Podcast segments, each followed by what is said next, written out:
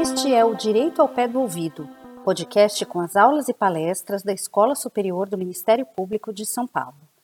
Neste episódio, você poderá aprender um pouco mais sobre regime de custas, ônus financeiro da prova, relação entre demandas e execução da sentença coletiva, temas debatidos no terceiro webinar da série Debates dos Projetos de Lei sobre Ação Civil Pública, realizada pela escola em parceria com o Ministério Público de São Paulo, o Instituto Brasileiro de Direito Processual e o Grupo de Pesquisa Tutela Jurisdicional dos Direitos Transindividuais, Processo Coletivo e Processo Estrutural da Faculdade de Direito da USP.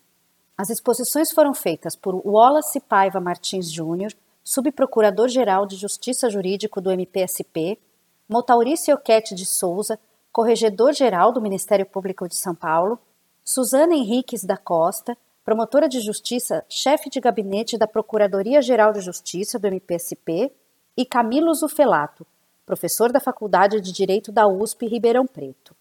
A mediação ficou a cargo das promotoras de justiça do Ministério Público de São Paulo, Beatriz Lopes de Oliveira e Aline Jurca Zavaglia Vicente Alves.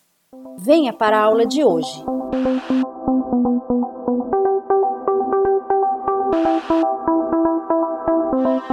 Hoje o tema nesse primeiro painel tratará do regime de custas e ônus financeiro da prova.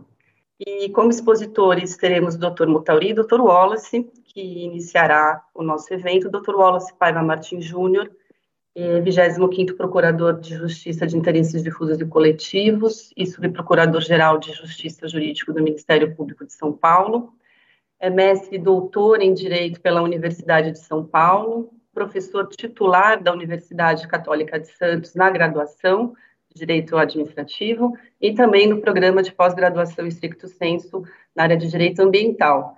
E eu tenho a honra de trabalhar juntamente com ele no gabinete, na Subprocuradoria-Geral de Jurídica, e tenho aqui a satisfação de mediar esse encontro. Doutor Wallace, por favor, o senhor tem a palavra para iniciar os trabalhos.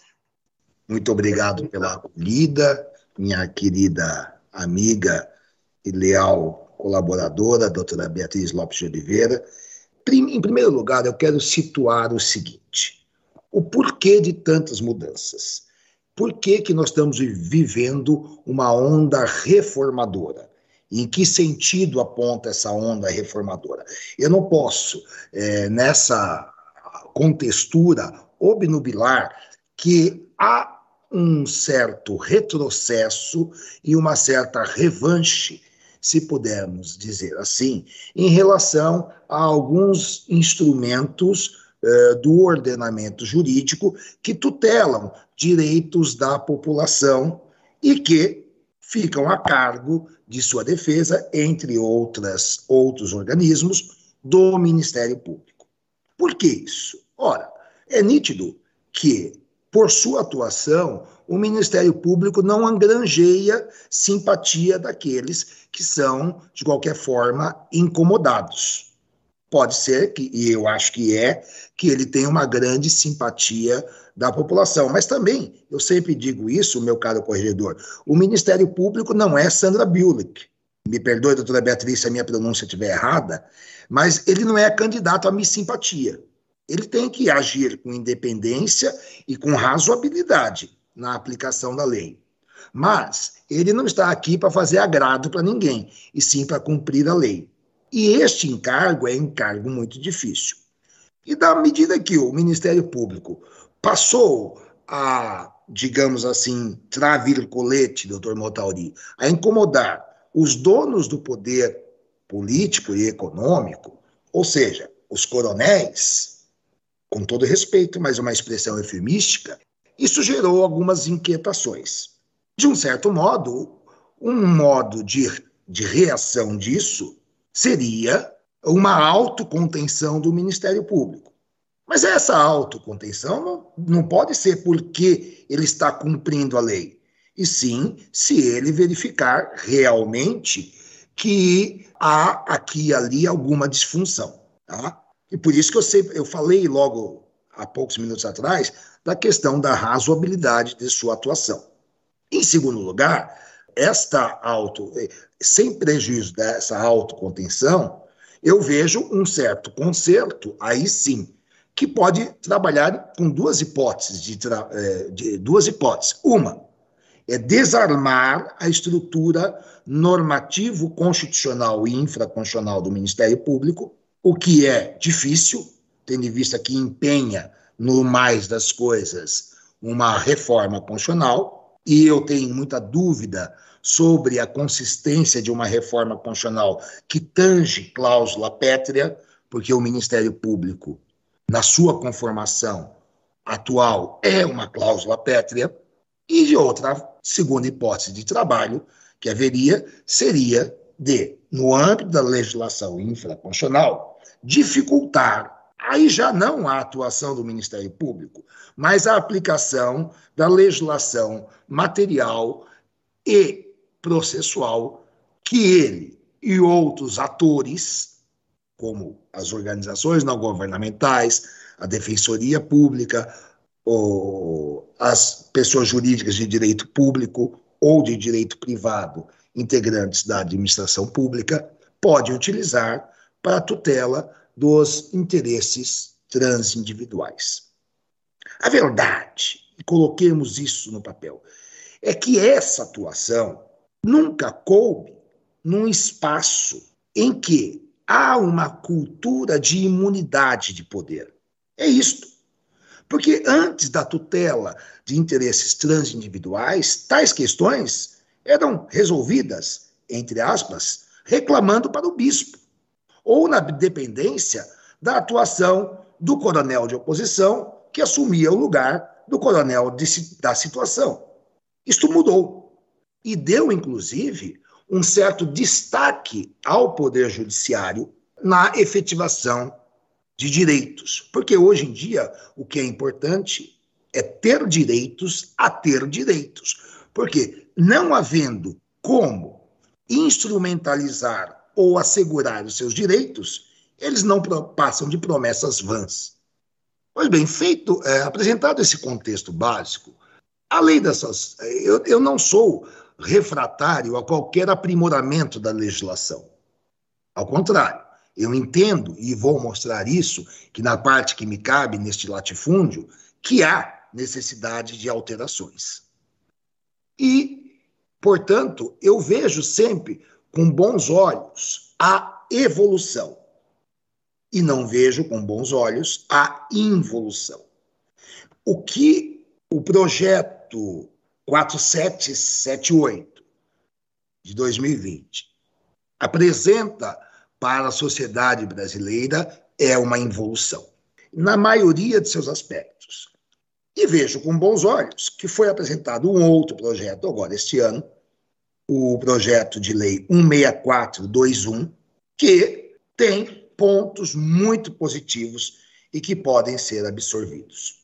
Destaco ainda a excelência dos trabalhos de comissão na qual honrosamente participei, criada no âmbito da Procuradoria-Geral de Justiça, com vários e eminentes integrantes, que elaborou sugestões em relação aos projetos de lei 4441 e 4778, mostrando suas inconsistências e apontando, inclusive, outras inovações.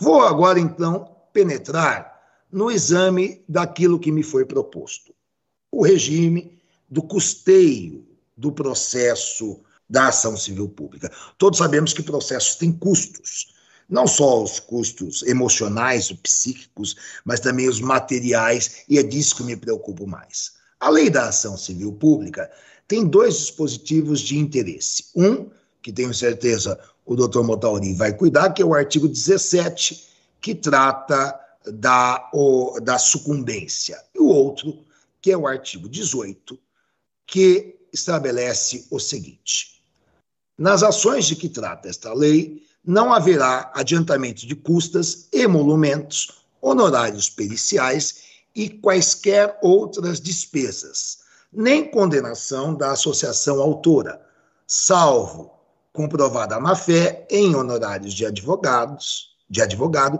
custas e despesas processuais. Eu vou me limitar aqui é, a questão das custas e despesas processuais, sabendo que isto é um gênero que abrange toda a série de dispêndios para movimentação e conclusão dos processos judiciais. Pois bem, esse dispositivo, na prática, ele é aplicado durante muito tempo da vigência da Lei 7347 de 1985, que é uma lei relativamente antiga. Eu e o Dr. Montauri ainda estávamos na faculdade estudando quando ela veio a lume. Verificou-se que a questão que mais trazia problema, no que me concerne, era a relativa aos honorários periciais. Ações civis públicas demandam realização de prova quando absolutamente útil, imprescindível, necessário e pertinente, e muitos dos casos envolvendo principalmente a proteção do meio ambiente ou do consumidor ou eh, do patrimônio público, além de alguns outros ou interesses coletivos e difusos, exigiam a produção de prova pericial. Prova pericial que, no ambiente tradicional da organização do serviço judiciário, ainda é na sistemática da nomeação de perito, a pessoa de confiança do juiz, que possui conhecimento técnico e que responderá quesitos das partes ou mesmo do juízo a respeito do objeto do processo.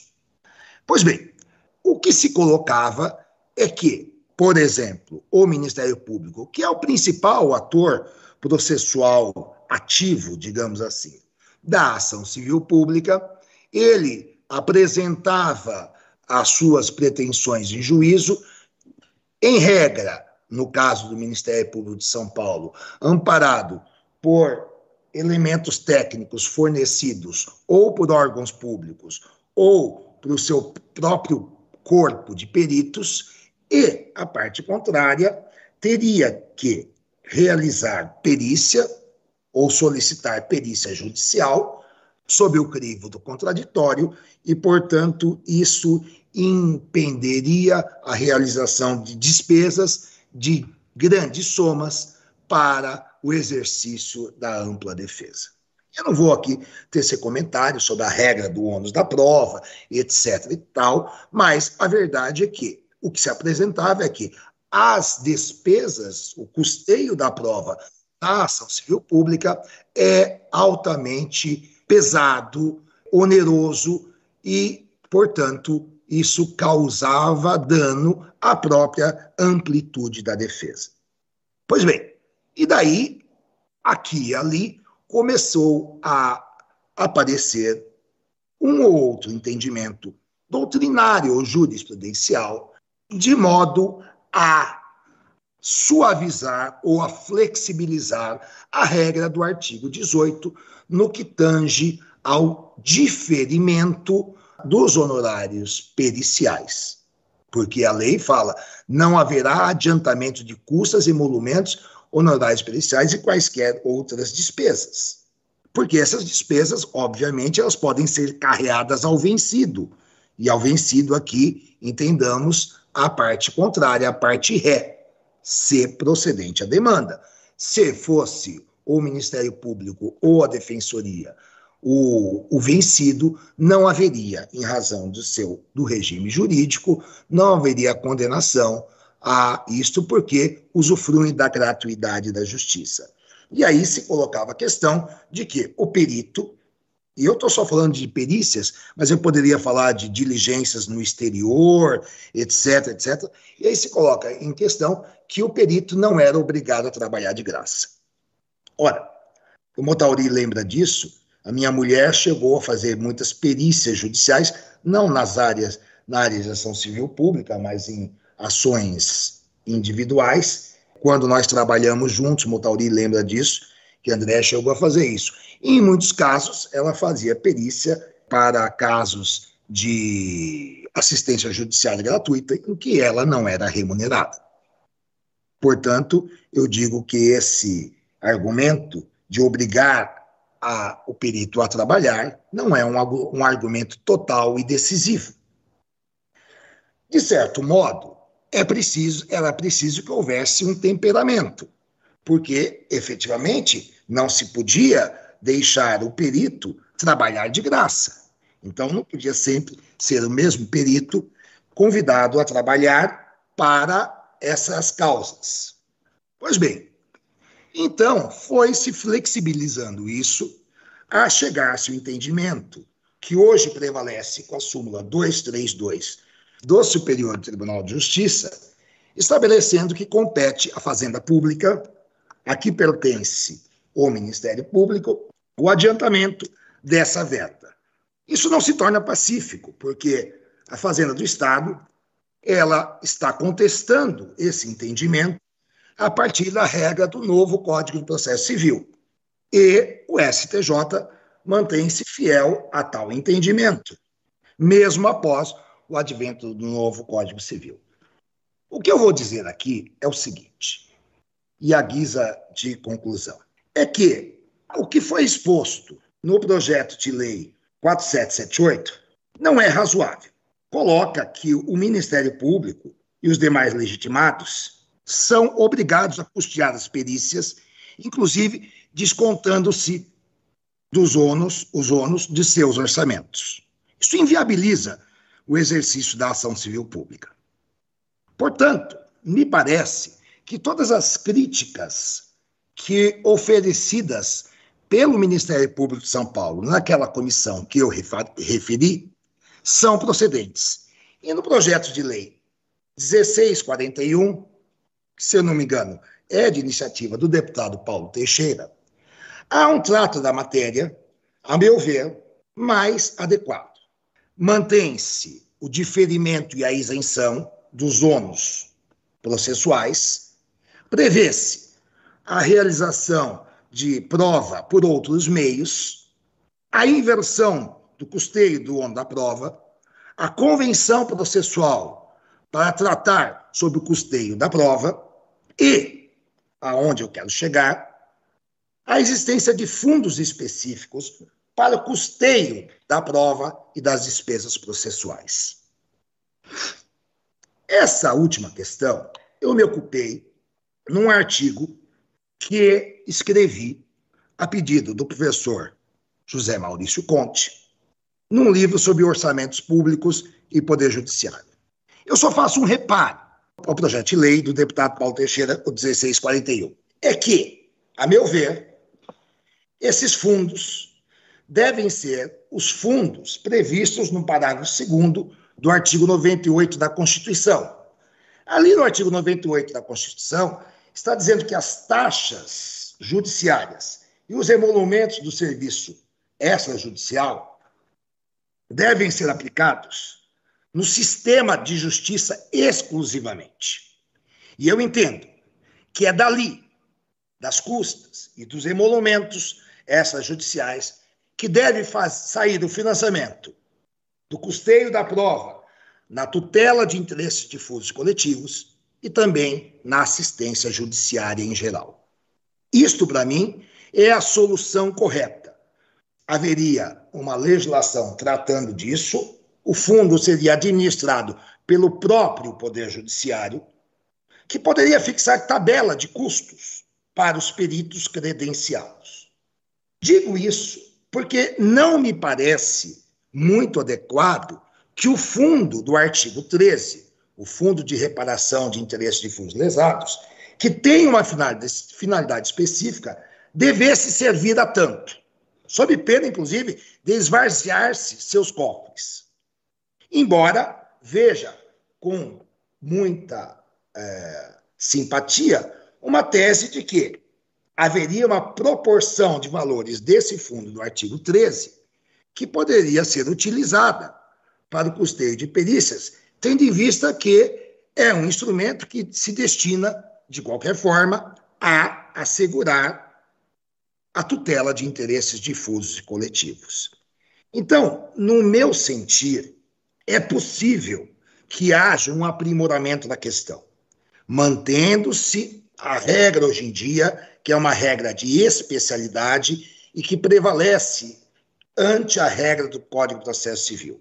Regra essa que é a regra da isenção e do diferimento dos ônus econômicos do processo. Regra essa que pode conviver com a convenção processual, estabelecendo o ônus financeiro da prova. Regra essa que pode também ser, pode conviver com ah, o estabelecimento de outros meios de prova, como a requisição de perícias a instituições públicas, desde que preservada a imparcialidade. E também, sobretudo, colocando o dedo na ferida. Esse dinheiro tem que sair por um fundo específico do artigo 98, parágrafo 2 da Constituição Federal. Então, eu acho que nós precisamos evoluir. Precisamos reconhecer que a perícia é custosa, que outras provas, por exemplo, obtenção de provas no exterior, também é custosa. E que deve haver um financiamento. E esse financiamento tem que ser racional, institucional. Esse dinheiro deste fundo, que é o fundo resultante das custas e emolumentos, não pertence ao Poder Judiciário. Ao contrário, o Supremo Tribunal Federal, já em manifestações, tem dito que pertence ao sistema de justiça e a todos os seus atores, e deve ser utilizado para o financiamento do aprimoramento do sistema de justiça. São essas, então, as considerações que eu tenho a fazer, agradecendo a oportunidade. Muito bem, doutor Wallace, como sempre, muito preciso nas suas observações. E me parece que nós, do Ministério Público, estamos enfrentando uma onda aí de propostas legislativas voltadas, é, especialmente no que tange a tutela coletiva, a, a, dificultar e muitas vezes até desestimular o uso de instrumentos como ação civil pública, é, como a própria é, de improbidade administrativa. Eu falo isso porque essa semana nós tivemos aí também um projeto de lei, que é o projeto 10887, que cuida de modificações na lei de improbidade, e que no último minuto acabou é, tendo a inserção de um dispositivo impondo aí o ônus confidenciais ao Ministério Público em caso de improcedência. E, de fato, quando nós olhamos para os projetos de lei que elas tentam aí promover as alterações na lei de ação civil pública, especialmente o projeto 4778, como o senhor colocou, se extrai essa preocupação de, de entregar aí a, aos legitimados ativos o, o, dever de arcar com as custas né, e despesas processuais, considerando propriamente a função que é, essas instituições possuem, Ministério Público, Fazenda Pública, desculpem, Defensoria Pública, é, no, na, na, no manejo das ações coletivas. E por isso que eu acho que é muito sensível a observação que o senhor fez com relação ao, ao cuidado que, que, deve ser tomado com, com, com, essa disposição, com essa previsão, que no final pode de fato gerar aí um enfraquecimento da tutela coletiva, porque o Ministério Público e a Defensoria, como todos sabem, ele não age em nome próprio, ele, ele defende toda a sociedade, falando uma linguagem mais próxima aí de quem não está acostumado com os termos jurídicos.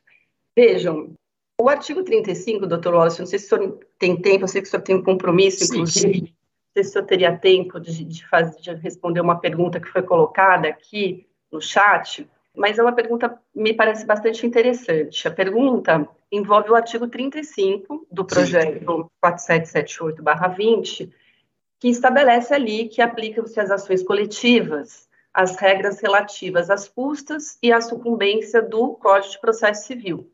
E o parágrafo único estabelece, dentro dessa temática que nós estamos tratando, que, sendo sucumbente o Ministério Público ou a Defensoria Pública, tendo sido a ação tida como manifestamente infundada, por decisão unânime, os ônus sucumbenciais serão suportados com recursos alocados no orçamento do respectivo ente público. Eu fiz questão de trazer aqui a disposição para aqueles que estão assistindo saberem exatamente qual é o dispositivo que nós estamos tratando aqui e que impõe aí as, as custas e a sucumbência ao Ministério Público e à Defensoria.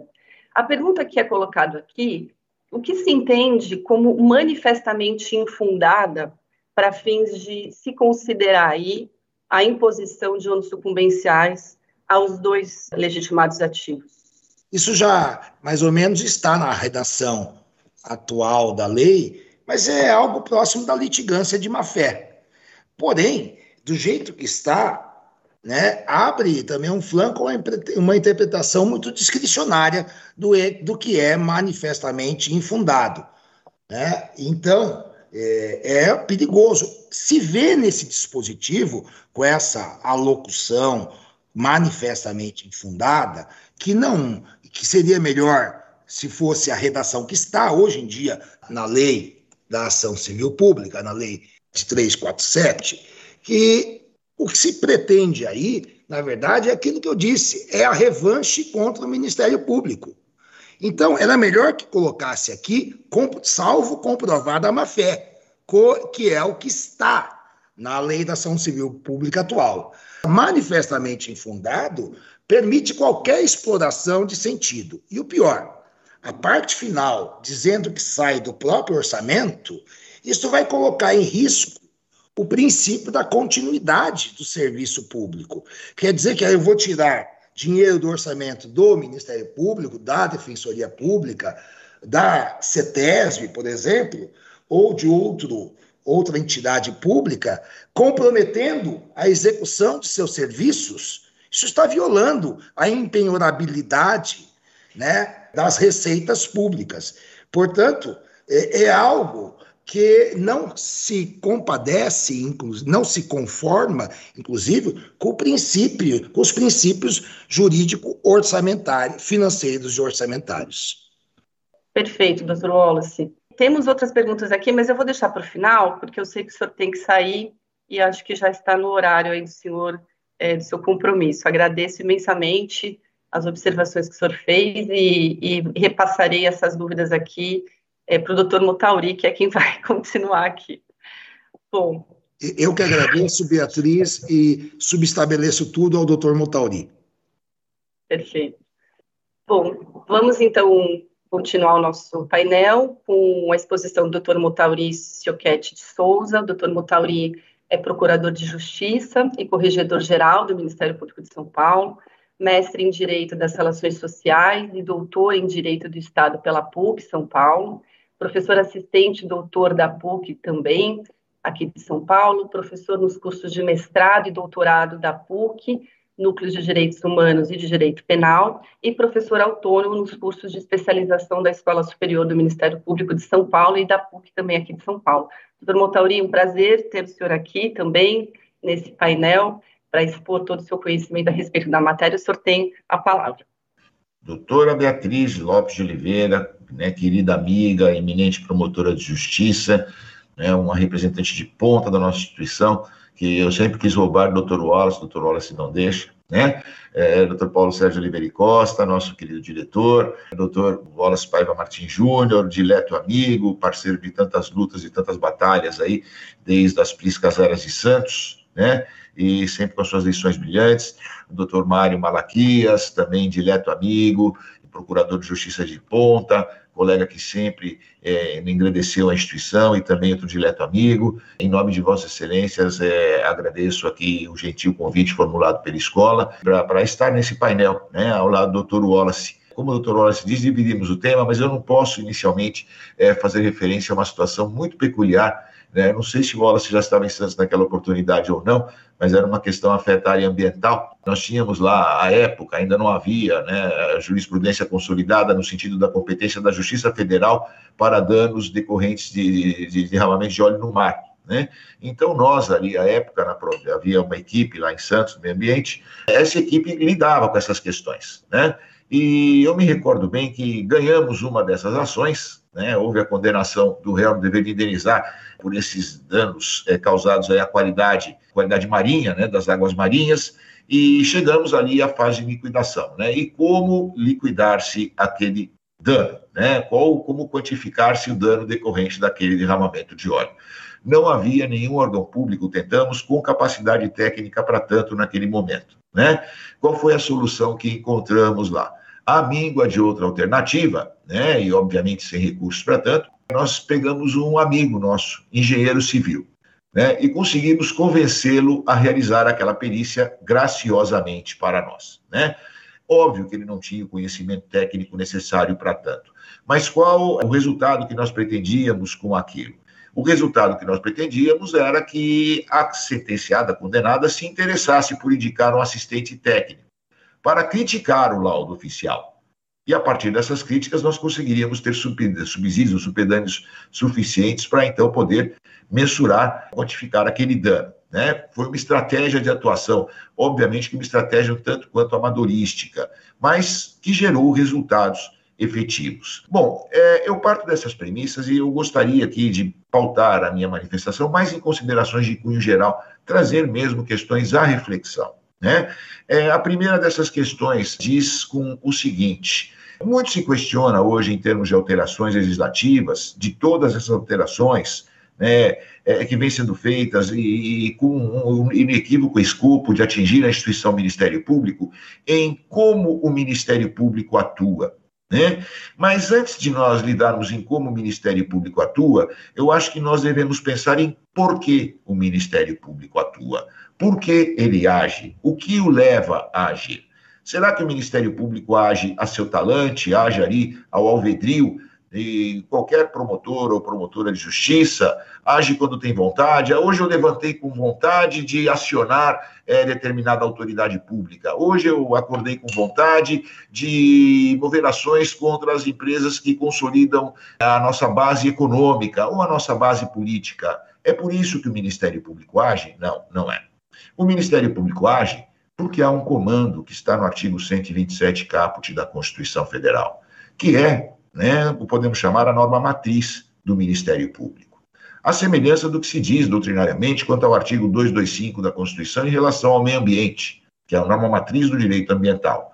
O 127 caput da Constituição é a norma matriz do Ministério Público. Ele vai dizer o que é Ministério Público, instituição permanente essencial à função jurisdicional do Estado, e vai dizer o porquê que o Ministério Público existe. E ele diz que a razão de ser a razão de existir do Ministério Público é a defesa da ordem jurídica, do regime democrático e dos interesses individuais, sociais individuais indisponíveis. Pois bem, quando a Constituição afirma que a razão de ser do Ministério Público é aquela, a Constituição está dizendo que o Ministério Público tem obrigação de agir sempre que houver lesão ou ameaça de lesão a interesses sociais e individuais indisponíveis. Logo, o Ministério Público não é alguém que age por mera faculdade, que age ali por mera veleidade de seus agentes. Ele é impulsionado, forçado a atuar pelo texto constitucional. E se o Ministério Público não atua conforme lhe impõe o artigo 127 da Constituição, ele não cumpre o seu dever constitucional. E se ele não cumpre o seu dever constitucional, que instituição indispensável é essa? ela perde o seu próprio caráter de indispensabilidade. E é daí que nós devemos partir para analisar a atuação do Ministério Público. Não das consequências, mas sim das causas. E nesse sentido, quando o legislador concebeu a Lei 7347-85 e tratou dos legitimados ativos, e dentre eles arrolou o Ministério Público, o legislador partia ali da premissa que o Ministério Público seria mais um dos autores, dos atores dentro desse sistema, não o autor. Por quê? Porque pressupunha a equipe que elaborou o anteprojeto e pressupunha o legislador à época que a distribuição de número de ações civis públicas entre os legitimados ativos seria muito mais democrática, seria muito mais pulverizada do que efetivamente se mostrou.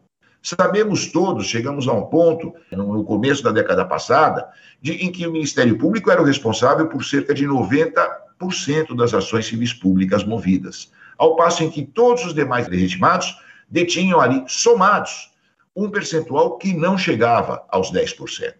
Por que dessa acumulação de iniciativas do Ministério Público e dessa pouca atuação dos demais legitimados? A justificativa disso está no caput do artigo 127. Para os demais legitimados, agir é uma faculdade. Eles propõem ação se entenderem o caso, eles têm a possibilidade de escolher que ações propor, quando agir, quando não agir. Eles têm uma plena discricionariedade nessa avaliação. Discricionariedade que não existe para o Ministério Público. E não existe por conta do artigo 127, caput da Constituição. É a partir disso, Bia, que eu gostaria de iniciar aqui a nossa conversa. Nós não podemos ter as regras do processo civil comum como balizadores da atuação do Ministério Público na seara da tutela dos interesses meta-individuais. E não podemos, porque todos nós sabemos que a estrutura básica do processo civil comum é uma estrutura voltada para o trato de questões de cunho privatístico, voltada tendo em conta ou privilegiando o talante, a liberdade, a discricionariedade que é dada às partes. Quando o assunto é ausência de discricionalidade por haver vinculação, como ocorre com o Ministério Público, as regras processuais tradicionais caem como um castelo de cartas. E essa foi a razão da existência da Lei 7347. E agora, quando nós pensamos em evoluir, em alterar os institutos da Lei 7347 e os aprimoramentos, como disse o Wallace, são sempre muito bem-vindos, nós devemos partir sempre dessa premissa. Por que o Ministério Público age? Bom, ótimo. Agora, nós, por vezes, nos deparamos com abusos na atuação do Ministério Público. Ótimo. Realmente, abusos, por vezes, há. Felizmente, raríssimos. Felizmente, felizmente isolados. Agora, nós queremos combater esses abusos? Vamos combatê-los. Mas nós temos instrumentos para isso? Temos. Em primeiro lugar, nós temos instrumentos internos, que são as próprias corregedorias gerais do Ministério Público. Em segundo lugar, nós temos instrumentos externos, que é o controle direto e imediato do Poder Judiciário sobre toda e qualquer forma de atuação do Ministério Público. Agora pode-se pensar, olha, mas até chegarmos a uma sentença de mérito, o desgaste político, o desgaste social, o desgaste é, de visibilidade que uma empresa ou, ou um agente público sofrem por conta do trâmite do processo é muito grande. Como controlar-se isso? Bom, há uma via que vem sendo adotada, né, e já há um bom tempo, e com muito, muito profícua e muito bem-vinda, que são as soluções negociais. As soluções negociais são fundamentais para que nós possamos ali ter uma atuação do Ministério Público que é imposta pelo 127 da Constituição Federal, mas, ao mesmo tempo, uma atuação que gere o menor dano colateral possível em decorrência da sua atuação. Essas soluções negociais são vias fantásticas, extraordinárias de solução de litígios. Agora, quando nós falamos de abusos individuais de um ou outro membro do Ministério Público, o individual não pode se sobrepor ao coletivo. Nós não podemos partir da exceção para, da exceção, transformar ou punir toda a regra. E como fazemos isso? Fazemos isso por outros princípios que regem o próprio Ministério Público, que são os princípios da indivisibilidade e da unidade do Ministério Público. Ou seja, o Ministério Público deve ter em seu agir coesão, deve ter em seu agir coerência, deve traçar objetivos, deve traçar metas e a atuação da instituição por seus membros passa a se justificar a partir do momento em que essas atuações se pautam nesses princípios de unidade e indivisibilidade. Ou seja, eu estou aqui me referindo à independência funcional. Independência funcional não é irresponsabilidade funcional. Independência funcional não é insubordinação. Ou seja, todos nós detemos independência funcional. Agora, sobre a nossa independência funcional está a da instituição, que existe como uma garantia de sua autonomia, de sua independência e mais uma garantia de que ela efetivamente irá tutelar e proteger os interesses mais caros de nossa sociedade, porque essa é a razão da sua existência. Só ali existe independência funcional. E aí, eu volto a esse tópico para dizer que há sistemas de controle vindos já do texto constitucional quanto a abusos e desvios de atuação da instituição, ou de membros da instituição, nunca dela. E esses abusos e desvios têm outros sistemas de controle. E se há sistemas de controle que são efetivos, que são eficazes, que decorrem da própria Constituição, não temam. Não há porquê se subjugar a instituição, se subjugar não a ela, não a seus integrantes, mas à sociedade, que já é uma sociedade sofrida, amesquinhada, privada de seus mais comezinhos direitos por omissão do Estado brasileiro visto como todo, e o Ministério Público não pode deixar de exercer a sua meia-culpa, porque ele integra a estrutura do Estado, mas todo o Estado brasileiro, hoje, fracassa na asseguração dos direitos mais comezinhos. Comecemos por segurança alimentar e saúde, para pararmos aí, educação, para pararmos no mínimo do mínimo vital. Todo Estado brasileiro fraqueja nesse tratamento. E o Ministério Público integra o Estado brasileiro. Quando o Estado brasileiro, por outros de seus poderes, busca amesquinhar essa atuação do Ministério Público, busca criar ali regras proibitivas, busca criar regras castradoras de sua atuação, nós temos aí o Estado brasileiro agindo contra si próprio. E mais do que isso, agindo definitivamente contra a sociedade. O punido não é o membro do MP. Punido não é a instituição. Punida é a sociedade brasileira quando o Ministério Público é amesquinhado, quando o seu poder de atuação é limitado, é cerceado por iniciativas legislativas. Como disse, nós temos que partir do porquê o Ministério Público age, e não da forma em que alguns pouquíssimos, raríssimos, desviando-se de unidade e indivisibilidade institucionais, institucionais se arvoram ali no direito de detentores da verdade, de senhores máximos da justiça, e agem a seu talante e ao arrepio dos desígnios e mandamentos que regem a atuação do Ministério Público. Se os desvios servem para a punição da instituição, os desvios, na verdade, servem para atingir a toda a sociedade. Bom, voltando aqui, né, é uma consideração de cunho geral, né, que se dá em face dessa pleia de iniciativas legislativas tendentes a mesquinhar é, os deveres e as obrigações inerentes à atuação do Ministério Público, é, eu gostaria de me ater aqui à questão dos honorários especificamente e dos custos de processo, acentuada a parte de perícias, etc., já estão bem abordada pelo Wallace. Quando nós falamos de honorários periciais, né, ou de honorários advocatícios, é, nós falamos da remuneração do patrono, da parte, em tese, vencedora de uma determinada demanda. Pois bem, nós temos ali um regime de honorários advocatícios, de, de custas de sucumbência muito bem delimitado pelo nosso Código de Processo Civil. Agora, como dito, o Código de Processo Civil se pauta né, por princípios que estão relacionados a questões negociais, invariavelmente a direitos disponíveis e a direitos que são de fruição pela parte. Os senhores sabem que nós temos uma forma de legitimação ativa no processo civil comum que traz ali uma equação matemática. A legitimação é ordinária quando o titular do direito material é igual ao titular do direito processual.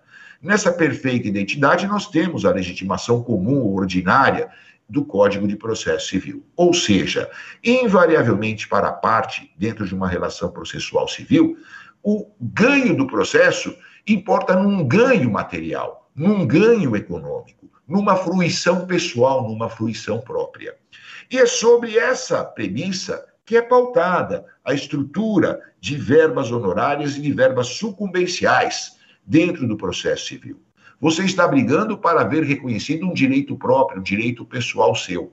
Então, os custos inerentes à sua opção de estar em juízo para ver assegurado o acesso pessoal ao bem da vida pretendido é um custo inerente a uma opção, a um livre-arbítrio por parte da pessoa. Se eu consigo ganhar aquele direito material que tanto almejei, eu tenho ali também o um retorno econômico, em tese, dos custos que despendi para a obtenção daquele direito. Se, ao reverso, eu o perco, eu tenho ali, em verdade, que arcar com os custos, ou com os sectários, ou corolários inerentes à perda daquele bem material.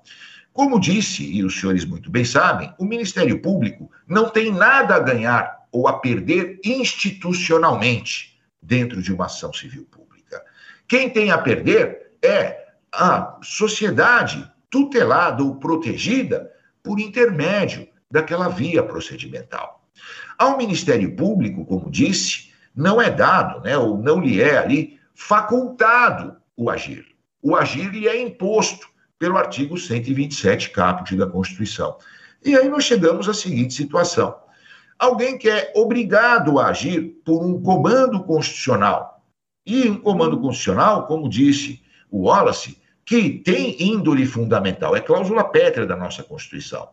É obrigado a agir, que não tem um retorno próprio material por conta da eventual procedência daquela ação. A procedência de uma ação civil pública movida pelo Ministério Público em nada vai beneficiar a instituição. Ela não tem nada a ganhar materialmente ali, a não ser a consciência tranquila de que cumpriu um dever que lhe é imposto pela Constituição Federal.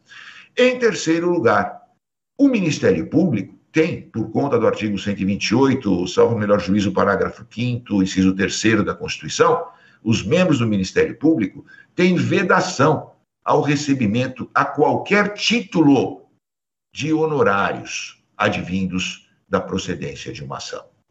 Bom, o promotor de justiça, o procurador de justiça, não pode, em nenhuma circunstância, receber honorários advocatícios. A verba honorária é a remuneração de um profissional pelo exercício de um dever de representação jurídica de seu constituinte.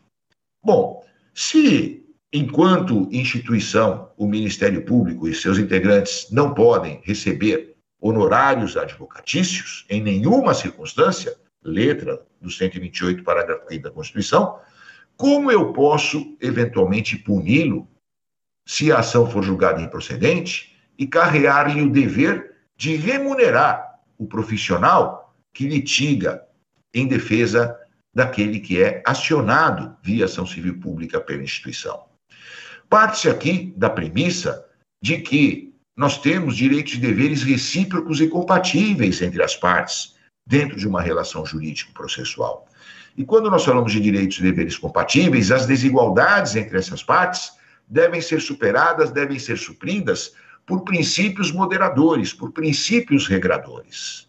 E um dos princípios regradores está justamente relacionado a essa questão de honorários advocatícios. Eu não posso ali ter, no início do processo, a premissa de que, olha, se você tiver a procedência dessa ação, e uma procedência que, reitero, não vai trazer nenhum benefício material ao Ministério Público, se você tiver a procedência, você estará liberado de pagar honorários advocatícios. Agora, se houver a improcedência, você estará obrigado a pagá-los. Mas e a reciprocidade? Se a ação for julgada procedente, você não vai receber e outro não vai ter que pagar. Então, há um evidente descompasso, um desatino entre essas situações, que ferem a regra da paridade de armas, que é uma premissa de toda e qualquer relação jurídico-processual. São dois os aspectos aqui que eu gostaria de voltar a enfatizar e que justificam o tratamento muito bem dado ao tema pela Lei 7347-85. O Ministério Público não age a seu talante, ele não age por faculdade, ele age por um imperativo constitucional, por uma obrigação constitucional.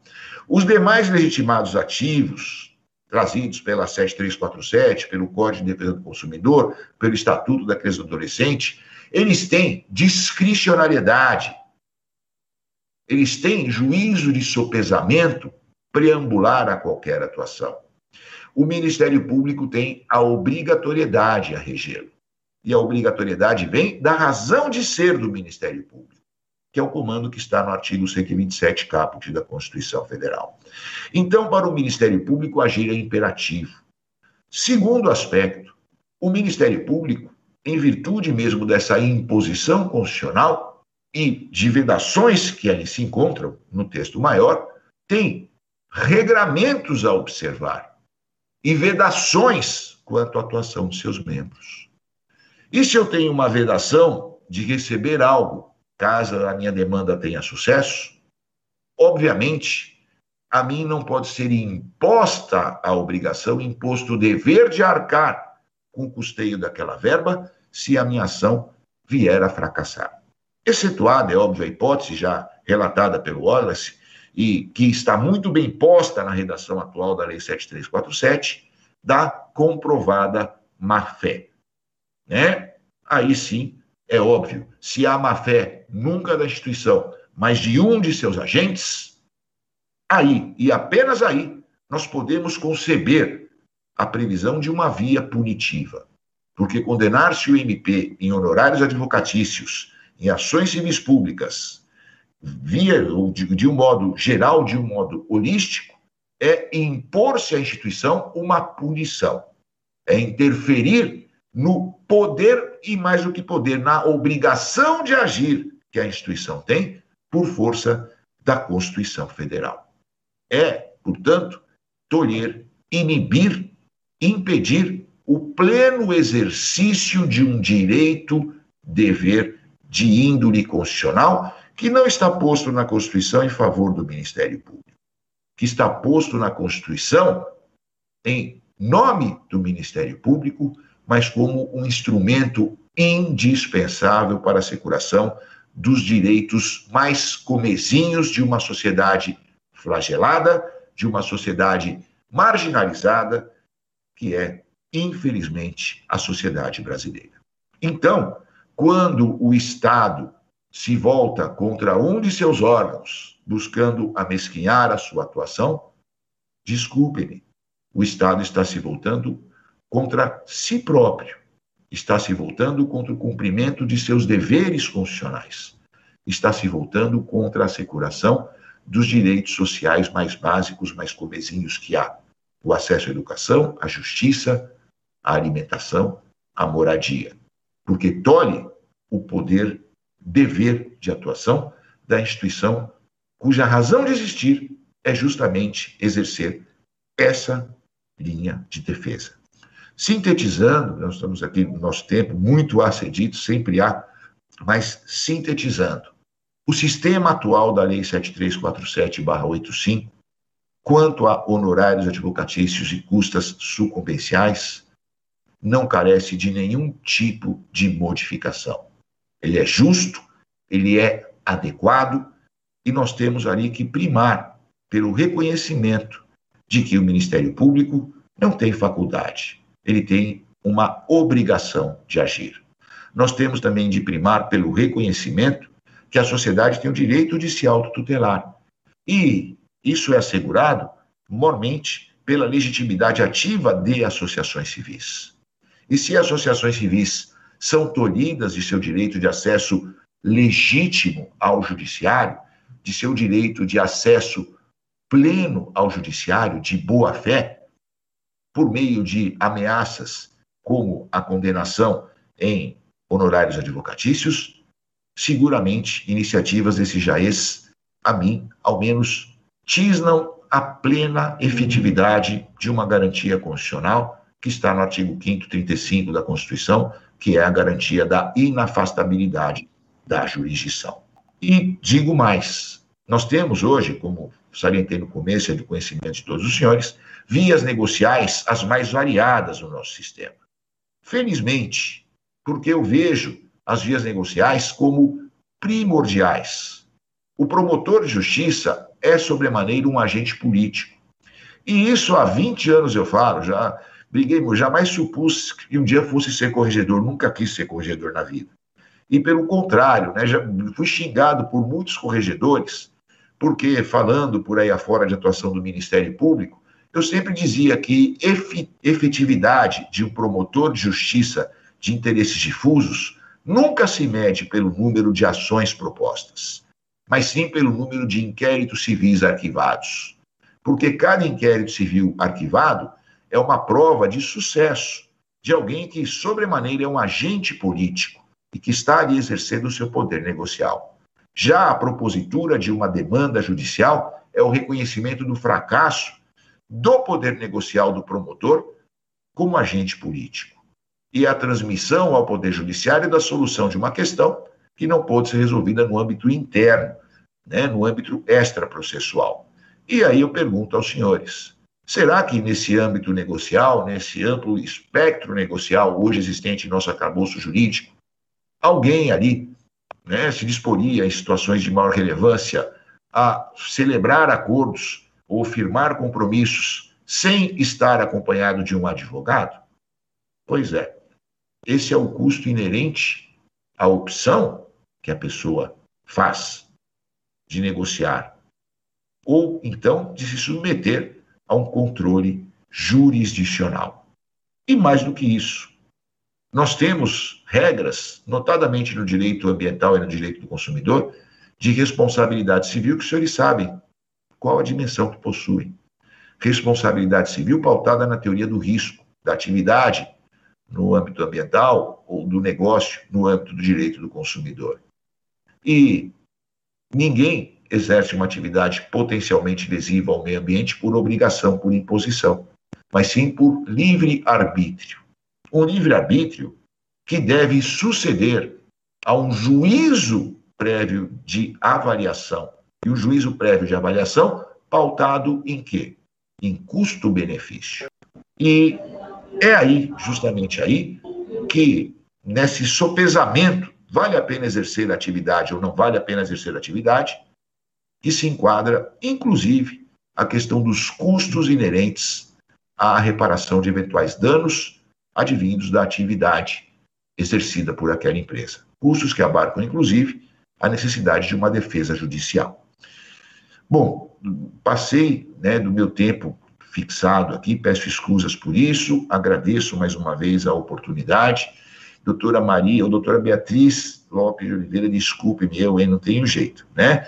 Agradeço aqui a atenção e devolvo a Vossa Excelência a palavra.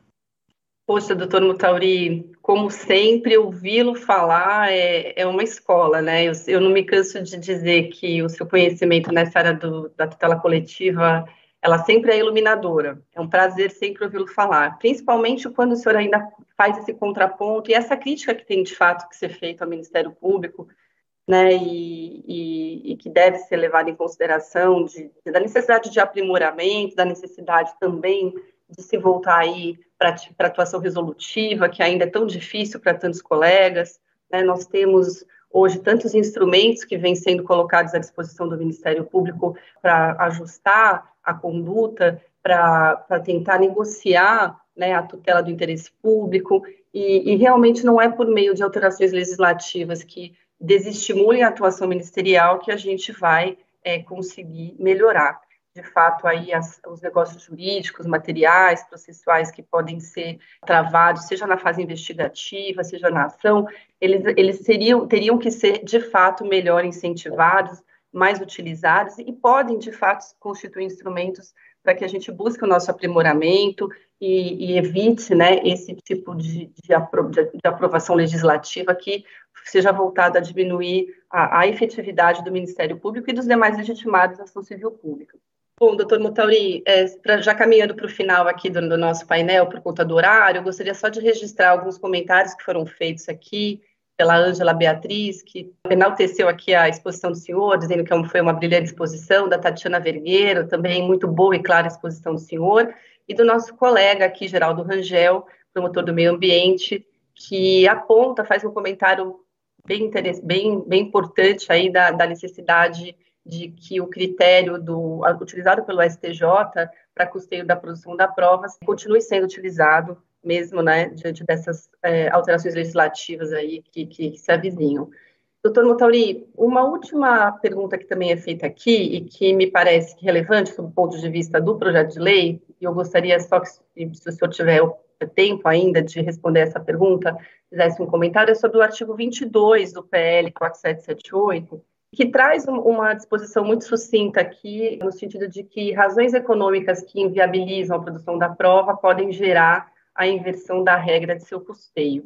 Né? É uma, é uma, uma, proposi uma proposição muito sintética no artigo 22, E, e aqui a, a, o, o, comentário que é feito no sentido de, que eu tenho alguma observação sobre essa regra, sobre essa, esse dispositivo que traz aí de uma maneira muito sintética, né, sem regulamentar a inversão do ônus da prova e a inversão da regra de custeio, subordinando essa, essa inversão às razões econômicas que inviabilizem né, a produção da prova. Se eu tenho algum comentário a fazer a respeito disso aqui?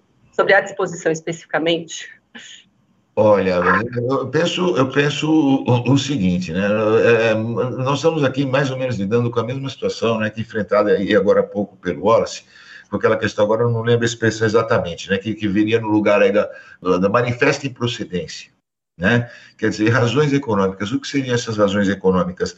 Eu, eu tenho muito receio, né? De, de toda e qualquer regra que dispõe acerca de despesas que tenha conteúdo aberto e que propicie uma, uma ampla margem de, de interpretação. Né?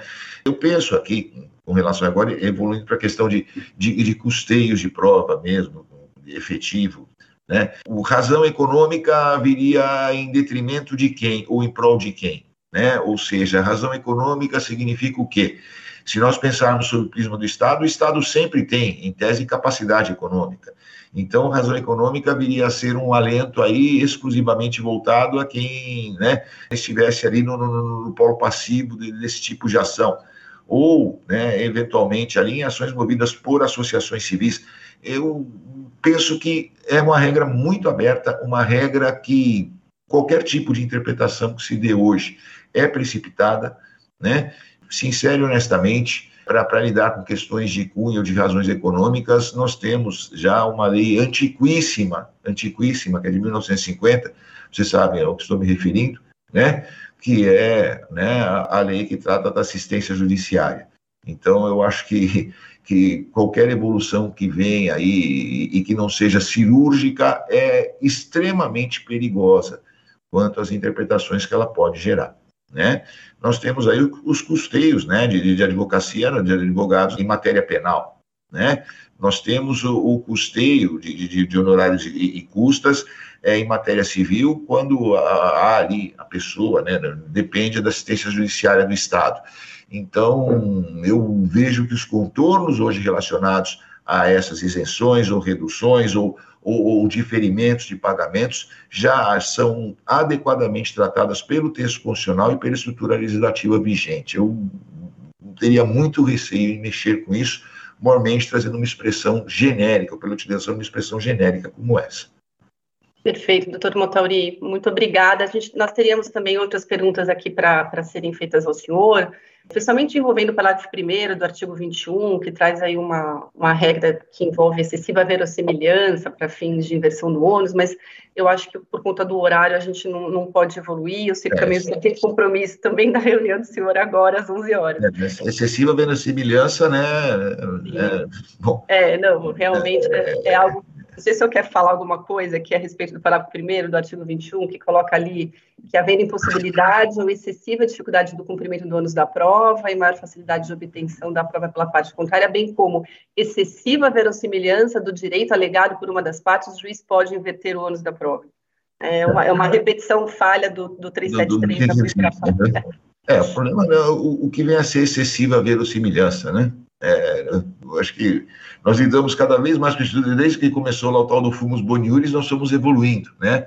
Até chegar, chegarmos no, no, no Código de Processo Civil para das alegações, quando foram verossimilhantes as alegações, que é, o, que é o sistema de antecipação de tutela criado pelo Código de Defesa do Consumidor, né, da, quando houver verossimilhança das alegações, aí depois chegou lá no, no Código de Processo Civil, e, e, como é que é a expressão, né, agora até me fugiu aqui no, no Código de Processo Civil anterior, na, na reforma do anterior de 73, que para antecipação da tutela era, oh meu Deus do céu, era, não era excessiva verossimilhança, mas era, não, era verossimilhança das alegações, né, agora, excessiva verossimilhança realmente... É.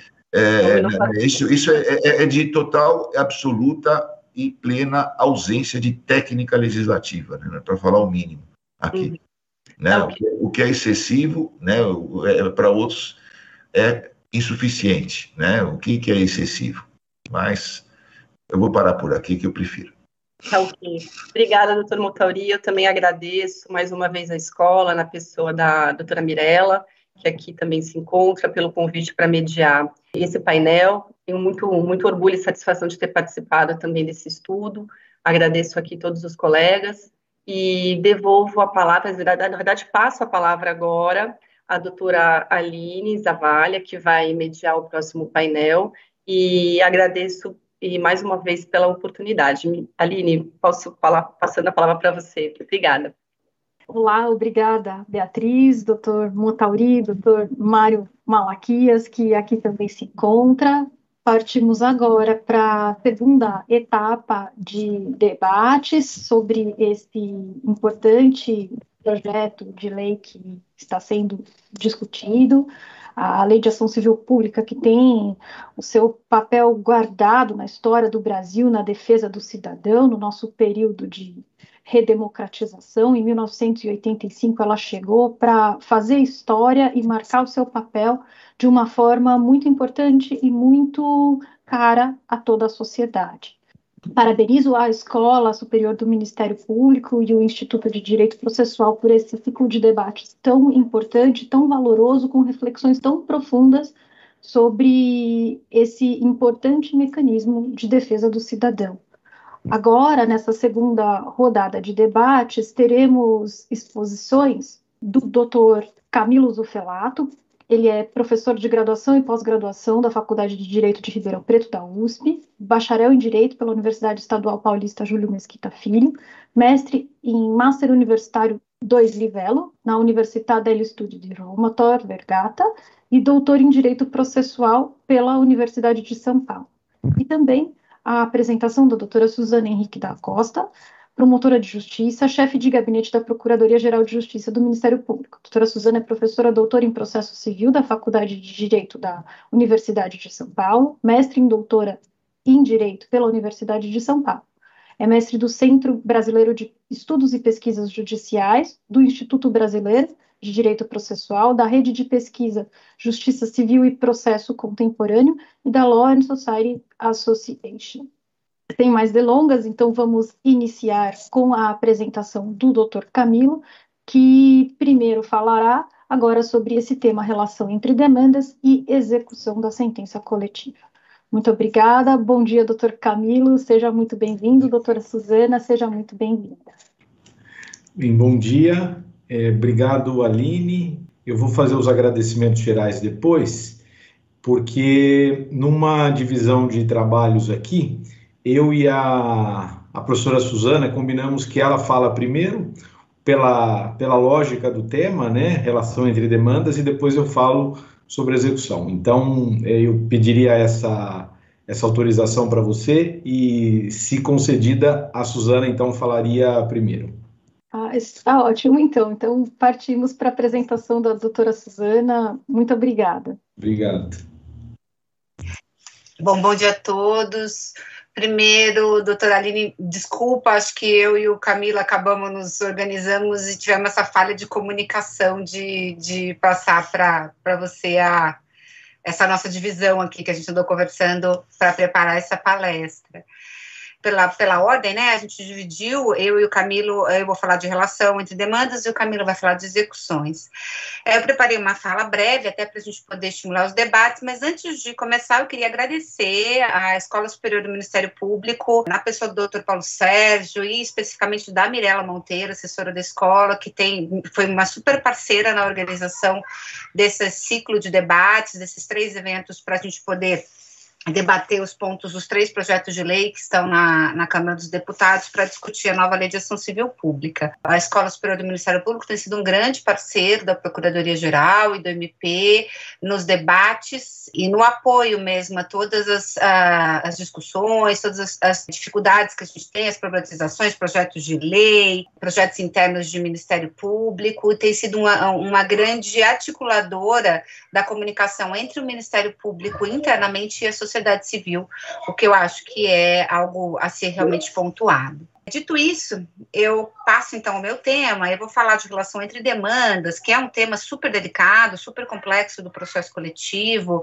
é, e eu acabei fazendo alguns recortes, eu fiz escolhas aqui, as escolhas passam por aquilo que eu acho que está sendo mais impactado pelos três projetos em termos de relação entre demandas. Então, eu vou abordar dois pontos, que é a relação entre demandas coletivas e individuais, que eu acho que é o ponto que mais é reformulado, os três projetos, eles avançam na reformulação do modelo atual, da sistemática atual de relação entre demandas individuais e coletivas. E ao final eu quero só levantar um ponto um pouco mais específico sobre a relação entre processos coletivos e as demandas repetitivas, que parece que há uma, uma tentativa aí de pelo menos iniciar uma conversa entre esses dois sistemas, que até então ficavam completamente sem diálogo e, na minha opinião, isso prejudicava bastante a sistematicidade, né, a coerência do, do tratamento processual dos repetitivos, quando, quando isso tinha a ver com processo coletivo, e algumas vezes até que os processos repetitivos neutralizassem os processos coletivos, como há pesquisas empíricas já apontando. Então, né, dentro dessa proposta, eu começo dizendo aqui que na primeira, no primeiro tema, então, a relação entre demandas individuais e demandas coletivas, os três projetos, de formas diferentes, especialmente aqui a gente pode dividir, eu acho que a minha é, fala vai um pouco estruturalmente fazer essa divisão entre o projeto, entre, entre, o vetor do projeto 4778, que é o projeto do CNJ, e os vetores dos projetos 4441 e 1641 de 2021.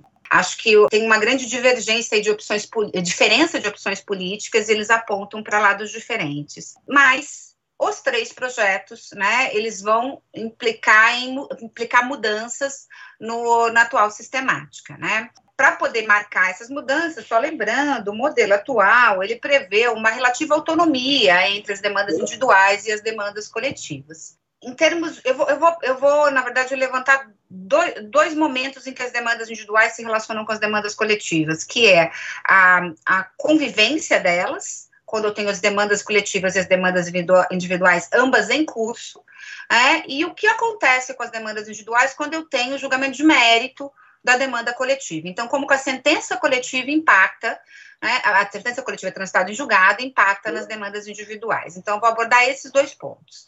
No, na sistemática atual, quando eu tenho uma demanda, a demanda coletiva tem uma autonomia relativa em aliás, as demandas individuais têm uma autonomia relativa em relação à demanda coletiva, que na prática se configura quase como se fosse uma autonomia absoluta. E eu vou dizer por quê. Existe a previsão, todos já conhecemos, do artigo 104 do CDC, de um pedido de suspensão voluntária que o autor da demanda, demanda individual em curso pode fazer para esperar o julgamento da demanda coletiva e aí poder se aproveitar da coisa julgada se houver julgamento de procedência ou continuar a sua demanda individual se houver julgamento de procedência ou de extinção. Isso sempre foi tratado pela doutrina como adoção de um modelo de opt-out, né? Então, o, o, autor ele pode optar para sair da demanda coletiva, desde que ele não peça a suspensão da sua demanda individual. Então, uma vez que existe a, a, coexistência da demanda coletiva e a demanda individual, e uma vez que o autor individual fique sabendo nos autos, seja cientificado nos autos da existência da demanda individual, ele tem um prazo de 30 dias para pedir a suspensão da sua demanda individual. Essa suspensão é, no sistema atual, por essência voluntária. É uma opção do autor individual.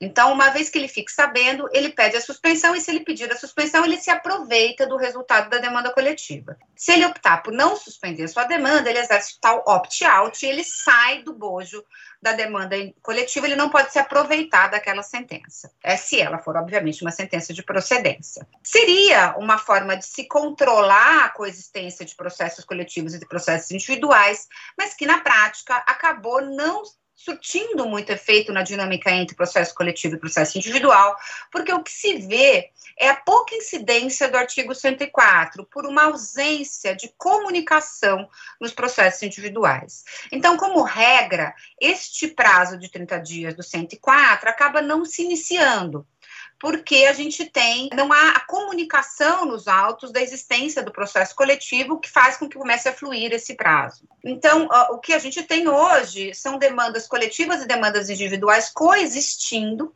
é, e, e, isso acaba impactando, algo que eu vou falar mais para frente, a gestão dos processos pelo judiciário.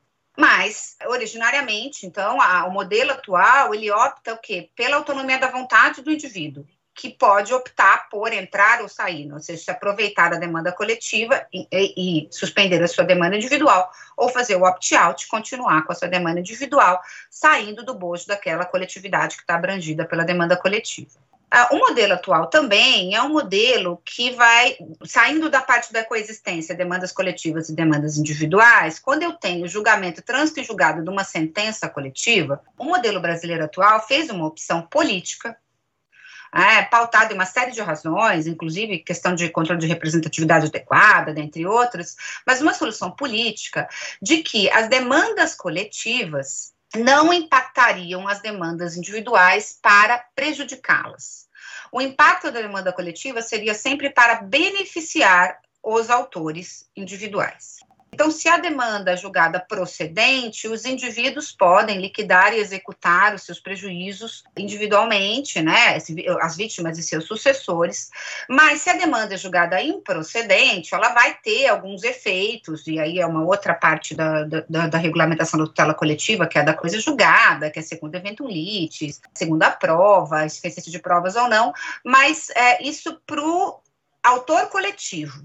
Por quê? Para o autor individual, a coisa julgada coletiva, se ela é uma coisa julgada, que a gente pode dizer como negativa, não há improcedência, né, ela não impacta as demandas individuais que continuam podendo ser propostas é, para a tutela dos direitos das vítimas e sucessores. Como eu já falei, mas eu gostaria de enfatizar, essa é uma escolha política que foi feita na década de 80, quando foi equacionado e pensado o modelo brasileiro de processo coletivo. Poderia ter sido diferente? Poderia.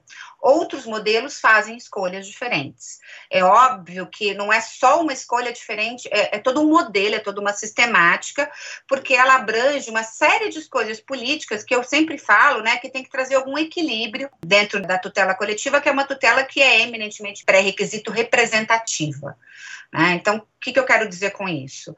As escolhas do modelo brasileiro são escolhas políticas? São, mas também tem a ver com es outras escolhas, as escolhas de, de, relação entre demandas são políticas, mas tem a ver com a escolha de representatividade adequada, tem a ver com a escolha de coisa julgada, tem a ver com todo um, um equacionamento de decisões que precisavam ser feitas para que esse modelo sobrevivesse né, e, e, que fosse condizente com o modelo processual brasileiro constitucional, que garante o devido processo legal, numa demanda em que os membros da coletividade são substituídos por um terceiro ente que os representa adequadamente no processo. Essa escolha que foi feita pelo modelo brasileiro, que é uma escolha de autonomia relativa, ela foi claramente orientada por um, por um princípio de acesso à justiça a gente estava na década de 80, com as, muito influenciada pelas discussões lá do projeto Florença, do Capelete, os, os doutrinadores de direito processual, discutindo uh, sobre se o judiciário era uma arena para decisões de escolhas públicas e se o era, como fazer para trazer os interesses de grupo para dentro do judiciário de uma forma em que eu garantisse devido processo legal. E as escolhas que foram feitas pelo modelo processual brasileiro, que diga-se de passagem, é é um modelo bastante admirado e exportado para países de civil law, foi uma escola que privilegiava a boca de entrada, que privilegiava o acesso à justiça. Então, nós temos vários legitimados, públicos, privados, como já foi dito em, outra, em outro dia dessa, desse debate, quando se discutiu legitimidade, mas nós também temos uma flexibilização da coisa julgada e uma escolha para que o indivíduo não seja prejudicado. E, é nesse sentido que eu quero dizer que a escolha foi de privilegiar, privilegiar acesso. O ingresso do sistema coletivo no sistema brasileiro, ele veio para se adicionar ao sistema individual de tutela de direitos subjetivos que já existia. Ele não veio para prejudicar ou para restringir acesso à justiça. E, mais uma vez, essa foi uma escolha política na, feita na década de 80.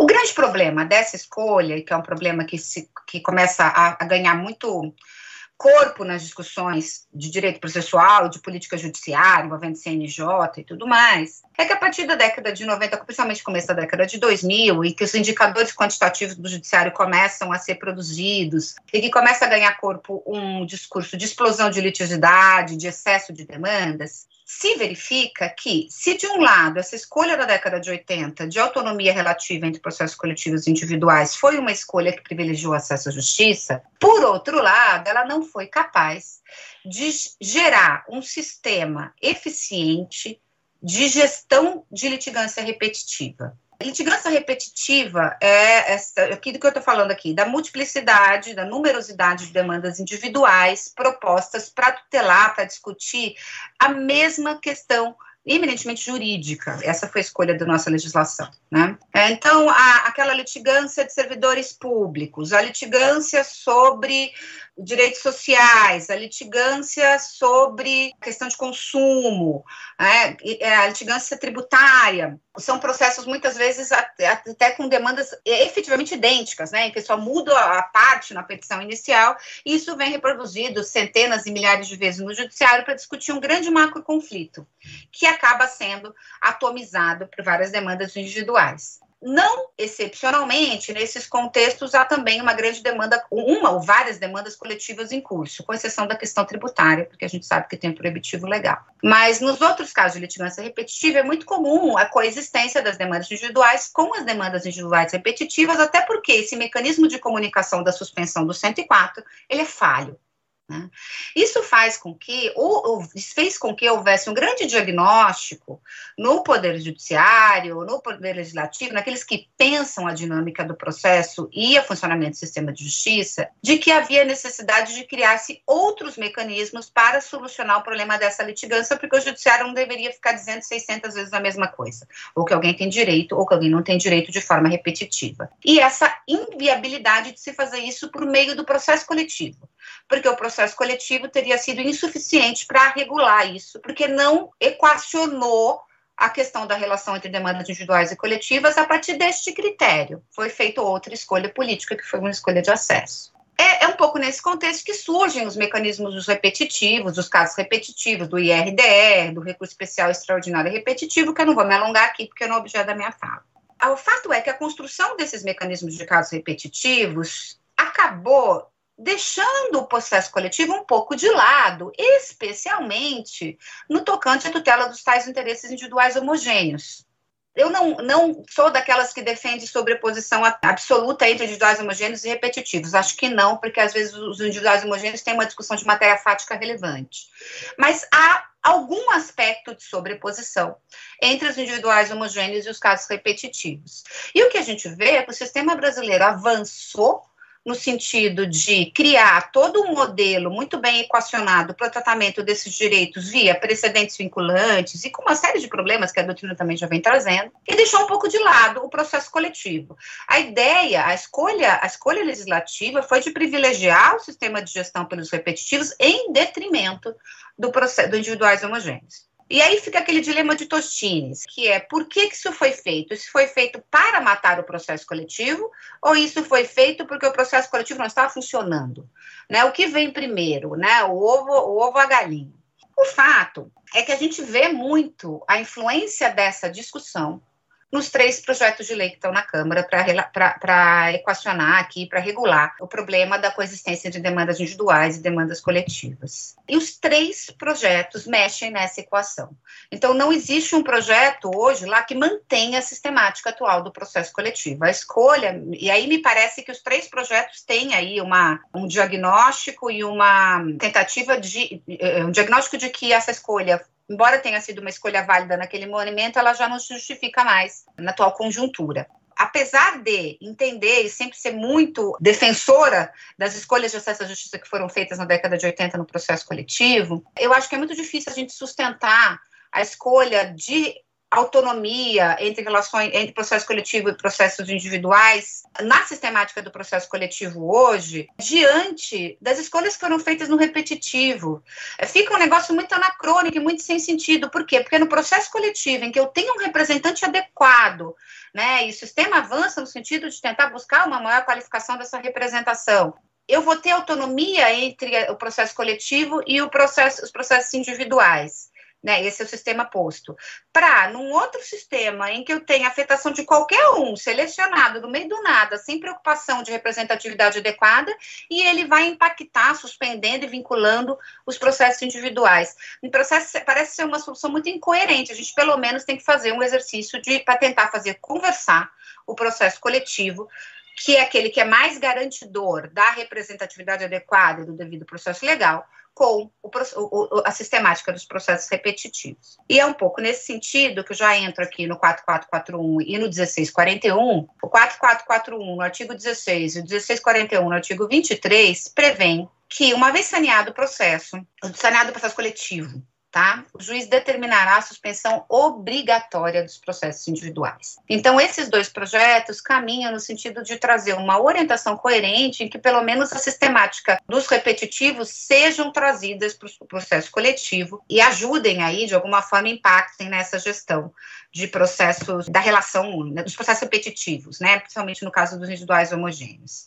Então, aqui me parece uma claríssima influência do sistema de repetitivos nos três, nos, dois projetos que estão em curso na Câmara. E também uma influência muito grande de precedentes do STJ que já reconhecem o potencial do processo coletivo em suspender demandas individuais. A gente tem o RESP 1.110.549 e o RESP 1.525.327, que já decidiram que, naqueles casos, o processo coletivo significar a existência de um processo coletivo significaria a suspensão das demandas individuais em curso. Então, seja pela influência do, do, sistema dos repetitivos legislativas, seja até no reconhecimento da existência de precedentes de cortes superiores, acho que o, os dois projetos que, na minha opinião, são os melhores, tá? Eles se rendem um pouco a essa, esse estado de coisas consolidado, que é o que determina a suspensão das demandas individuais pela existência do processo coletivo. Mas esses dois projetos avançam, né? E eles não ficam só na definição de suspensão, eles regulam essa suspensão, dizendo em que momento ela ocorre, então logo depois do saneamento, prevendo mecanismos de distinguish que também era uma coisa que estava um pouco sem equacionamento por esses precedentes do STJ, então suspendia, mas como é que eu fazia se meu processo fosse suspenso equivocadamente, né? Que é algo que já tem ah, já desenvolvido no sistema de repetitivos. Esses dois PLs prevêem a possibilidade de se peticionar no sentido de dizer, olha, você suspendeu errado o meu processo, meu processo não diz respeito a essa discussão que está sendo feita nesse processo coletivo. Então ele deve ser destravado e continuar a ter seu curso. E também o 4441 e o 1641, eles preveem algumas exceções.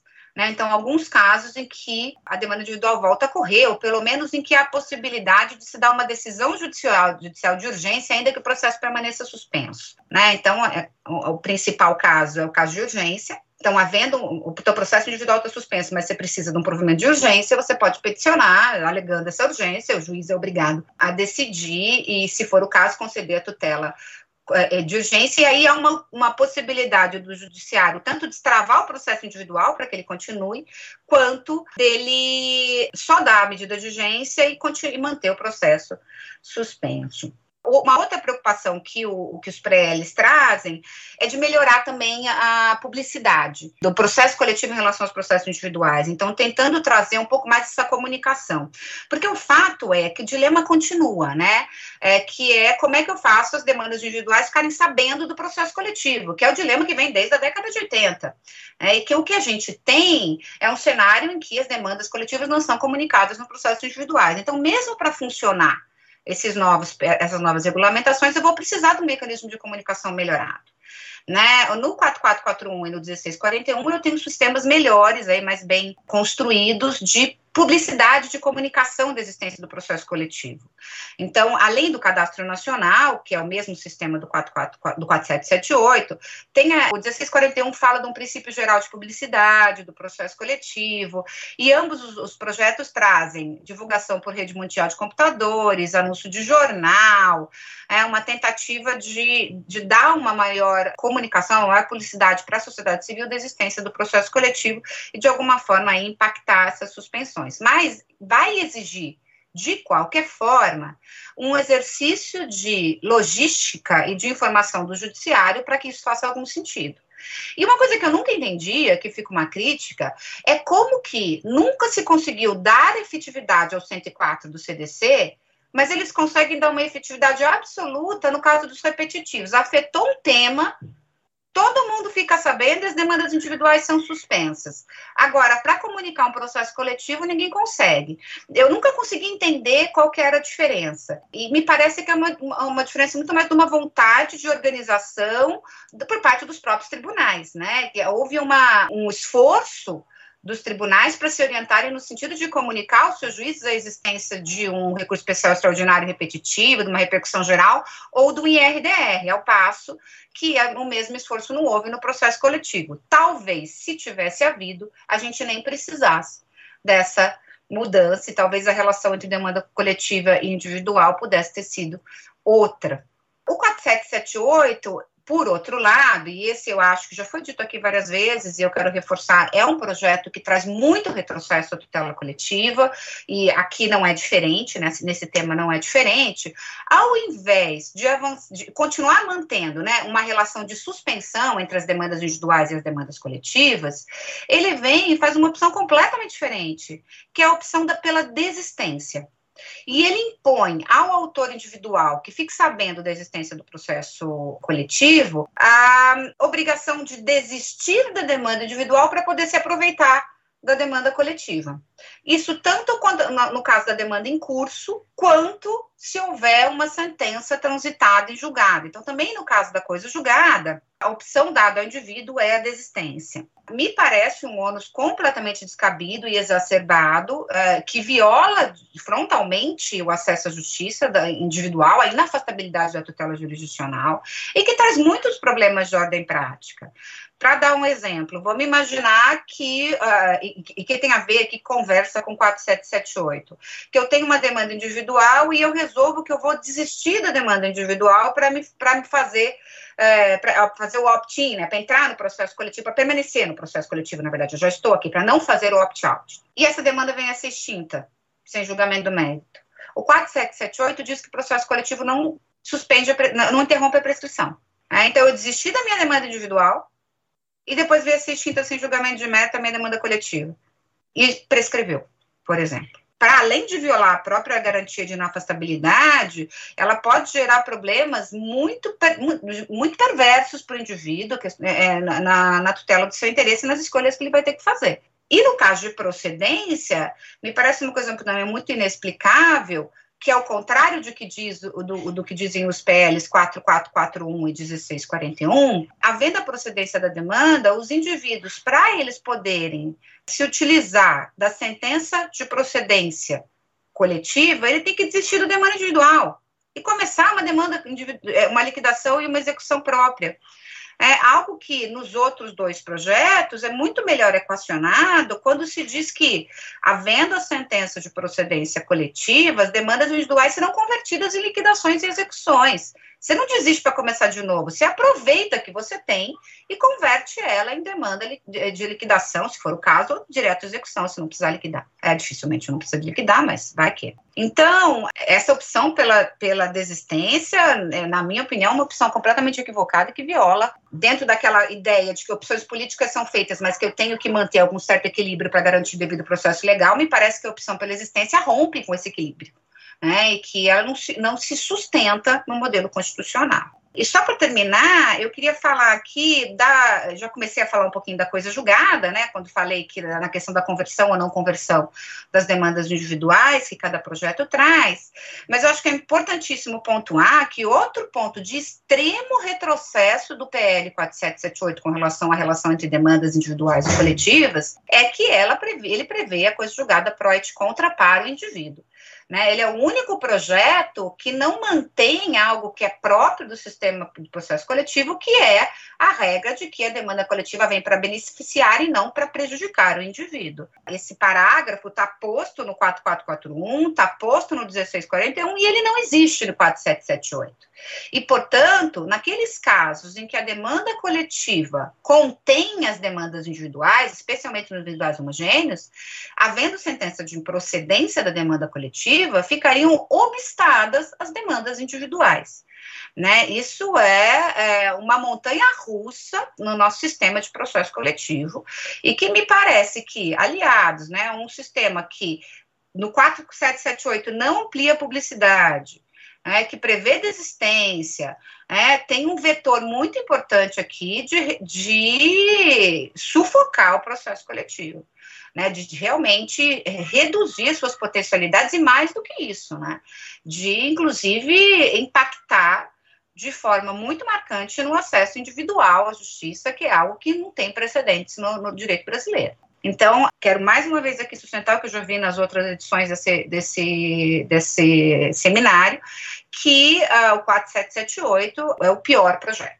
Eu acho que o 4441 já era um projeto muito melhorado em relação ao 4778, ah, mas acho que o 1641, fico feliz com a notícia que o deputado Paulo Teixeira traz, de que é, o, o, deputado Henrique Mizazzi deve adotar ele como o, o, o principal, né, aquele que ele vai apoiar porque me parece, e aqui também preciso fazer um disclaimer do meu lugar de fala, porque eu também participei do grupo do IBDP que gerou o projeto 1641, então isso precisa ser dito, né, porque tem um envolvimento também pessoal meu na minha fala, mas eu, até por isso é, eu acho que o, o 1641 realmente é o projeto que para além de. É, porque a gente vê o 4778 quer retroceder, né? O, o 1641 ele quer aprimorar a sistemática do processo coletivo, que sim, data de 85, tem problemas, precisa ser atualizada, já tentou se atualizar na década de 2000 com o 5139, né?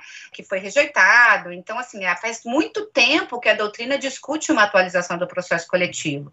E eu, mas eu acho que aquele projeto que tem realmente o condão de atualizar, para aprimorar, para que a gente possa avançar, é o 1641. E aí, Camilo, só para terminar, antes de passar a palavra para você, eu queria só fazer aí uma pequenas observações com relação à relação entre os processos coletivos e os processos repetitivos. Eu acho que eu já marquei, né, que tem uma influência clara dos repetitivos nessa opção política que o 4441 e o 1641 fazem de suspensão das demandas individuais por conta da, da propositura da coletiva, do saneamento da demanda coletiva, melhor dizendo. Mas eu acho que tem uma, um outro ponto de intersecção entre esses dois, esses dois sistemas que merece ser aqui é, muito elogiado até e enfatizado, que é, isso está nos três projetos, embora também aqui o 1641 seja o melhor, na minha opinião, na redação, mas os três reconhecem que é a seleção do processo coletivo como processo paradigmas repetitivos.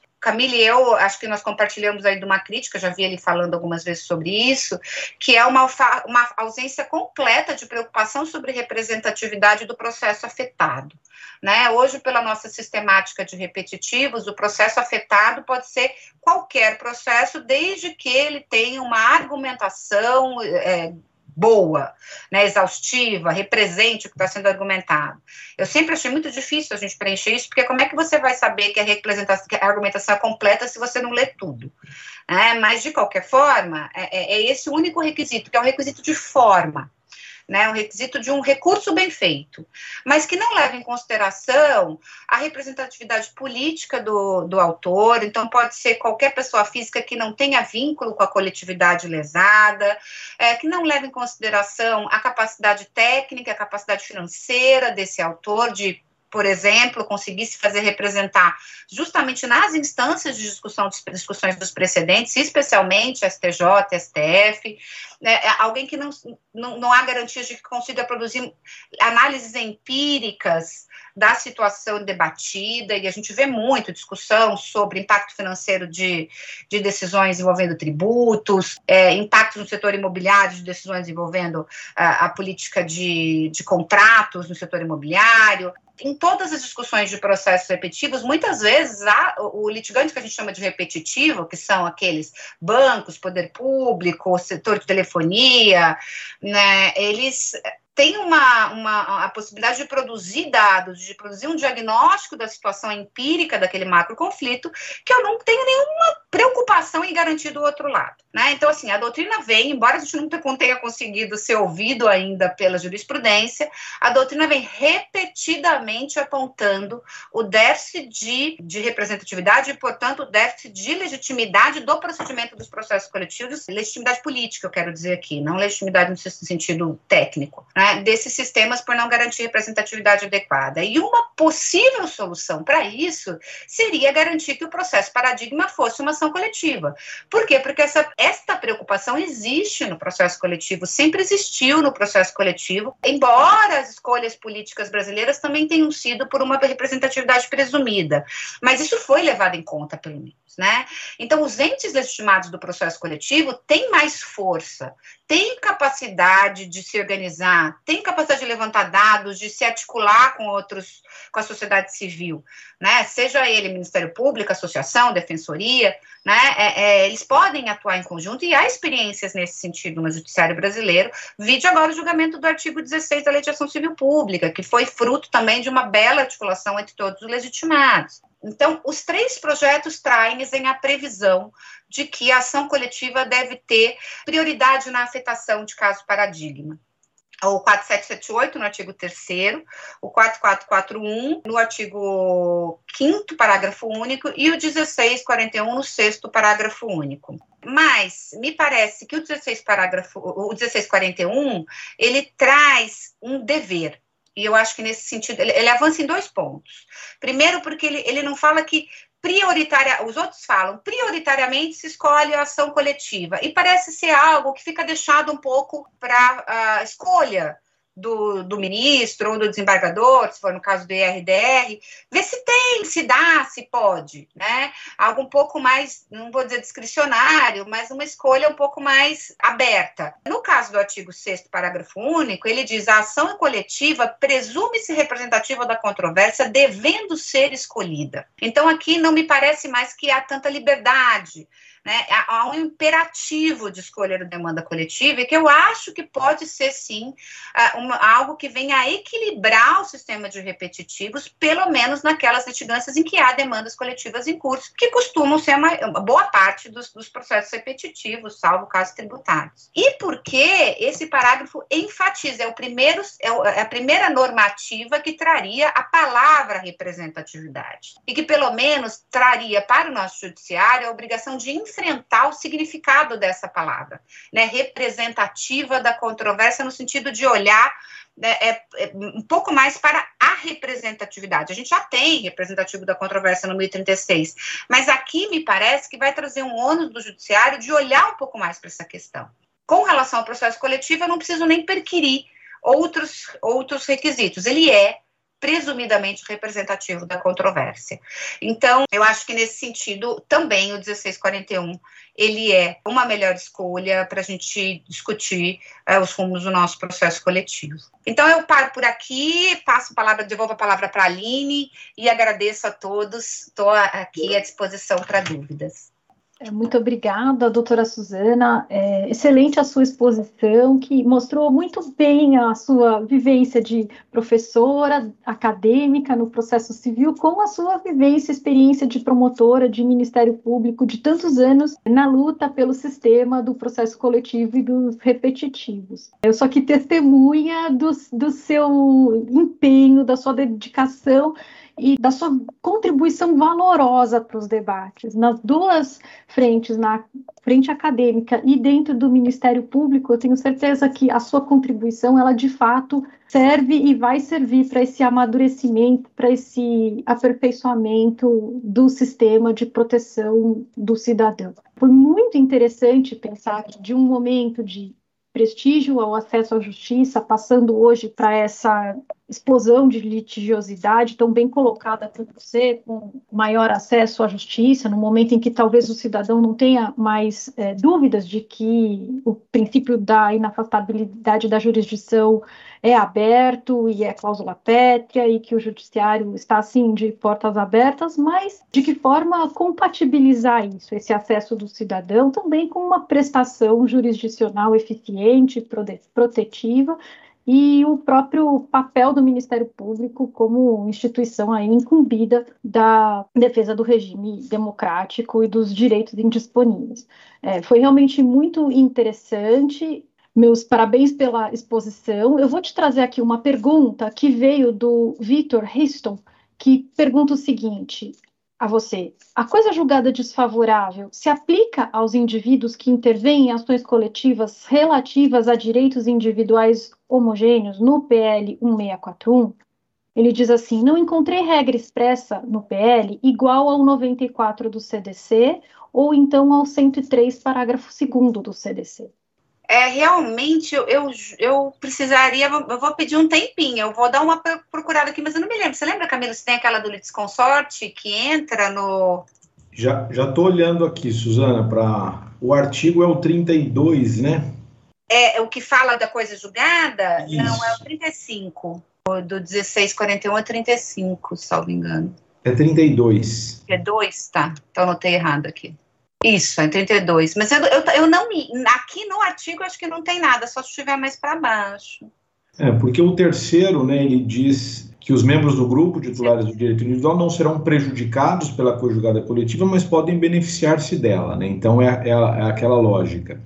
Aí, na sequência, ele não não estou vendo aqui a previsão do, mas a gente tem que olhar com calma. Acho que aqui é, é, o, é o 32, é só a gente dar uma olhadinha, né? Mas eu acho que não, não tem, não.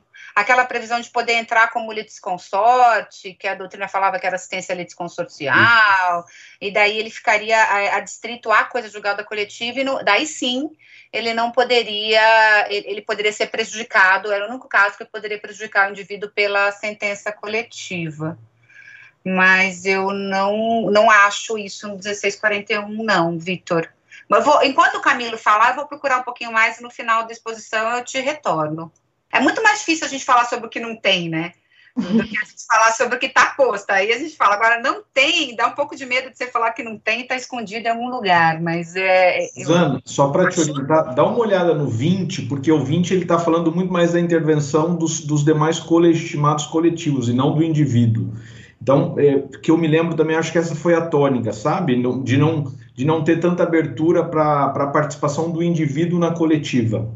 Vamos então seguir. A gente volta com as perguntas ao final da exposição do, do professor Camilo. Professor Camilo, é um prazer recebê-lo aqui no âmbito do Ministério Público de São Paulo. É, o senhor tem a palavra. Muito obrigada.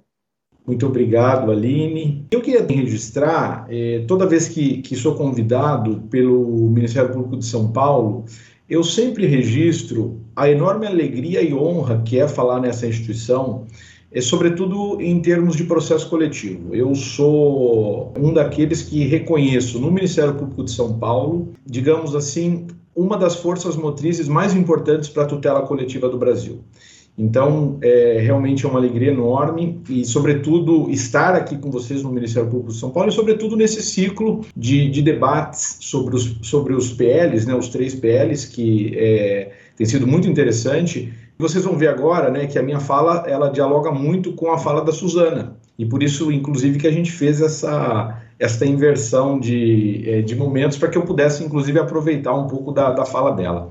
Eu queria dizer, em primeiro lugar, que eu concordo é, integralmente com tudo que a Suzana disse, a relação os, é, do, do, coletivo com os com os repetitivos, a visão, a gente também tem falado sobre isso, mas eu acho que é muito importante eu já de saída deixar claro que em relação aos três projetos, eu não tenho dúvida nenhuma que o pior deles é o projeto CNJ. Eu, eu não tenho problema nenhum em dizer isso. Eu acho que ele é um retrocesso ao que nós construímos nesses 35 anos de processo coletivo. Acho importantíssimo a gente deixar claro isso.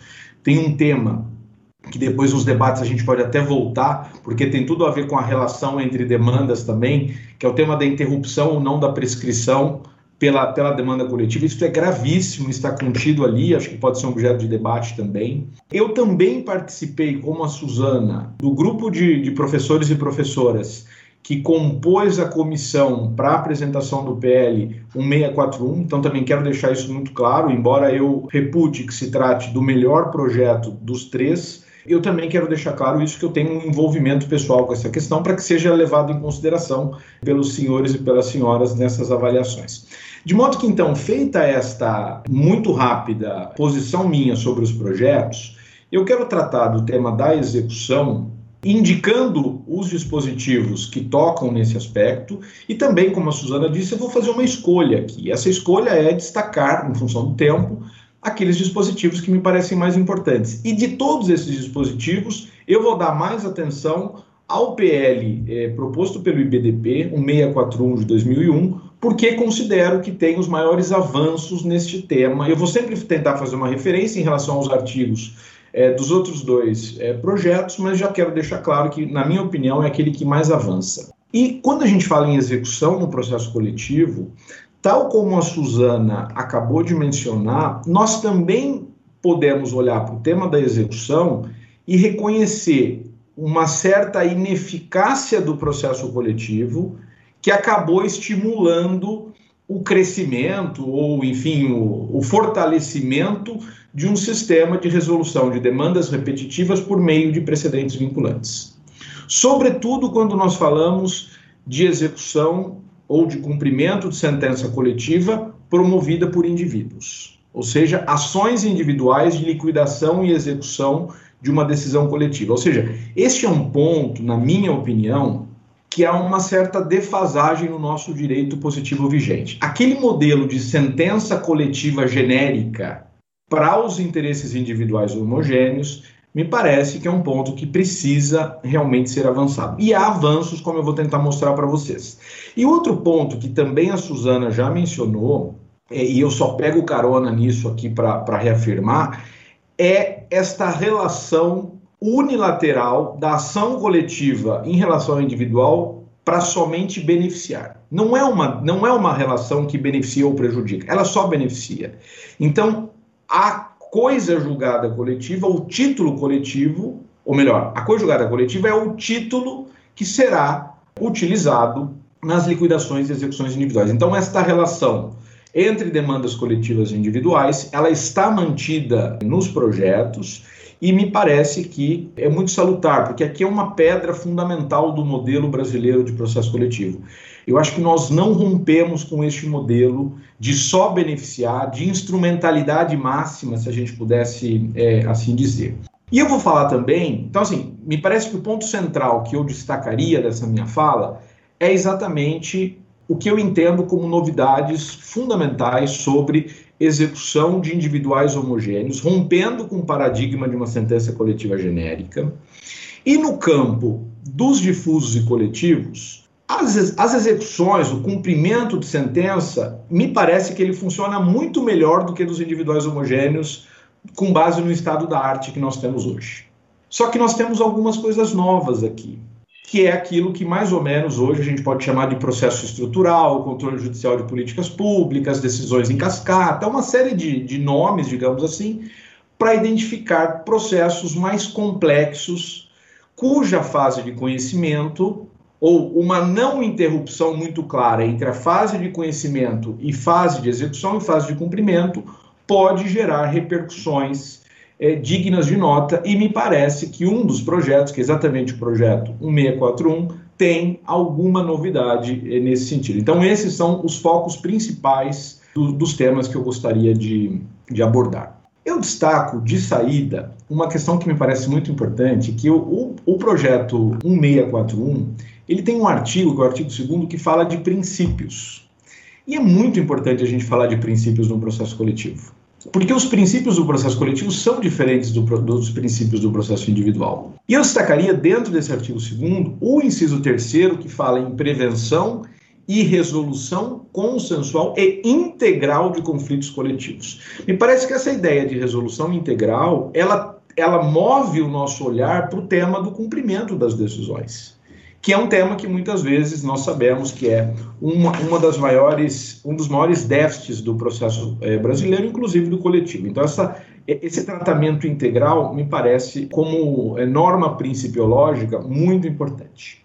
Dito isso, eu passo a analisar aqueles artigos é, que me parecem mais relevantes e começaria exatamente para é, liquidação e execução, tentando romper o paradigma da sentença coletiva genérica. Eu destacaria PL 1641, artigo 26, que diz o seguinte: além dos elementos e requisitos gerais, a sentença de procedência do pedido deve 1. Um, se condenatória, ser preferencialmente líquida. Ou seja, vejam que tem uma mudança substancial aqui, e aqui é, acho que a gente tem que fazer referência que o, que o outro PL, que é o 4441, ele já tinha uma primeira sinalização nesse sentido, é o artigo 22 desse PL, que já previa é, uma, uma sentença preferencialmente líquida. O artigo 30 do PLCNJ também tem, mas assim, de maneira muito tímida, prevendo simplesmente isso, preferencialmente líquida. Qual é a vantagem do PL 1641? É que junto com esse inciso 1 e depois incisos 2, etc., tem uma série de parágrafos que revela um pouco qual é este é, o conteúdo de uma, de uma decisão não genérica, digamos assim, né, que é preferencialmente líquida. Por exemplo, o inciso 2 fala que no caso dos individuais homogêneos, quando possível, o grupo e os requisitos para identificação dos membros ou na forma de compensação do equivalente, na forma de compensação do grupo lesado.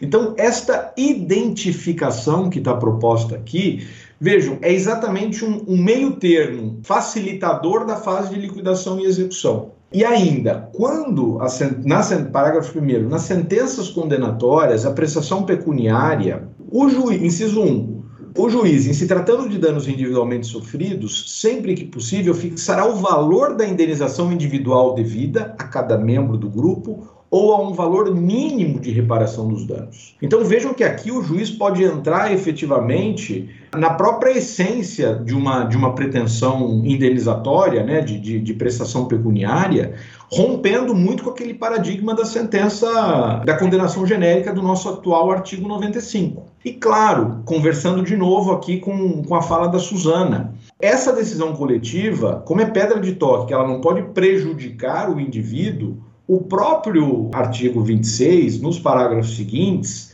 vai dizer que o, o indivíduo que não concorda com este valor mínimo, quando ele diverge, ele pode ajuizar a sua ação individual de liquidação no prazo de um ano, para que ele discuta, olha, eu não estou contente, o juiz entende que para esse meu caso o dano seria de 500 reais, eu na verdade entendo que é de 2 mil reais.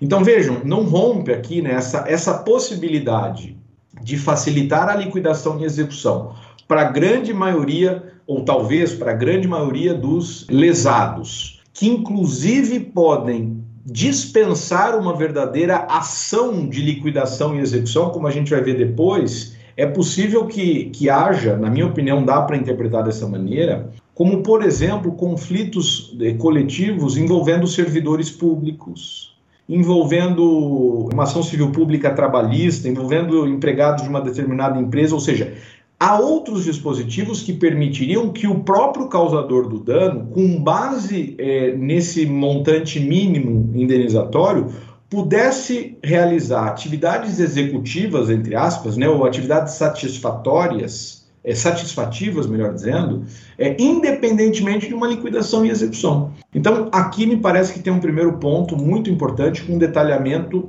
que não tem é, altura em relação a, a outros projetos.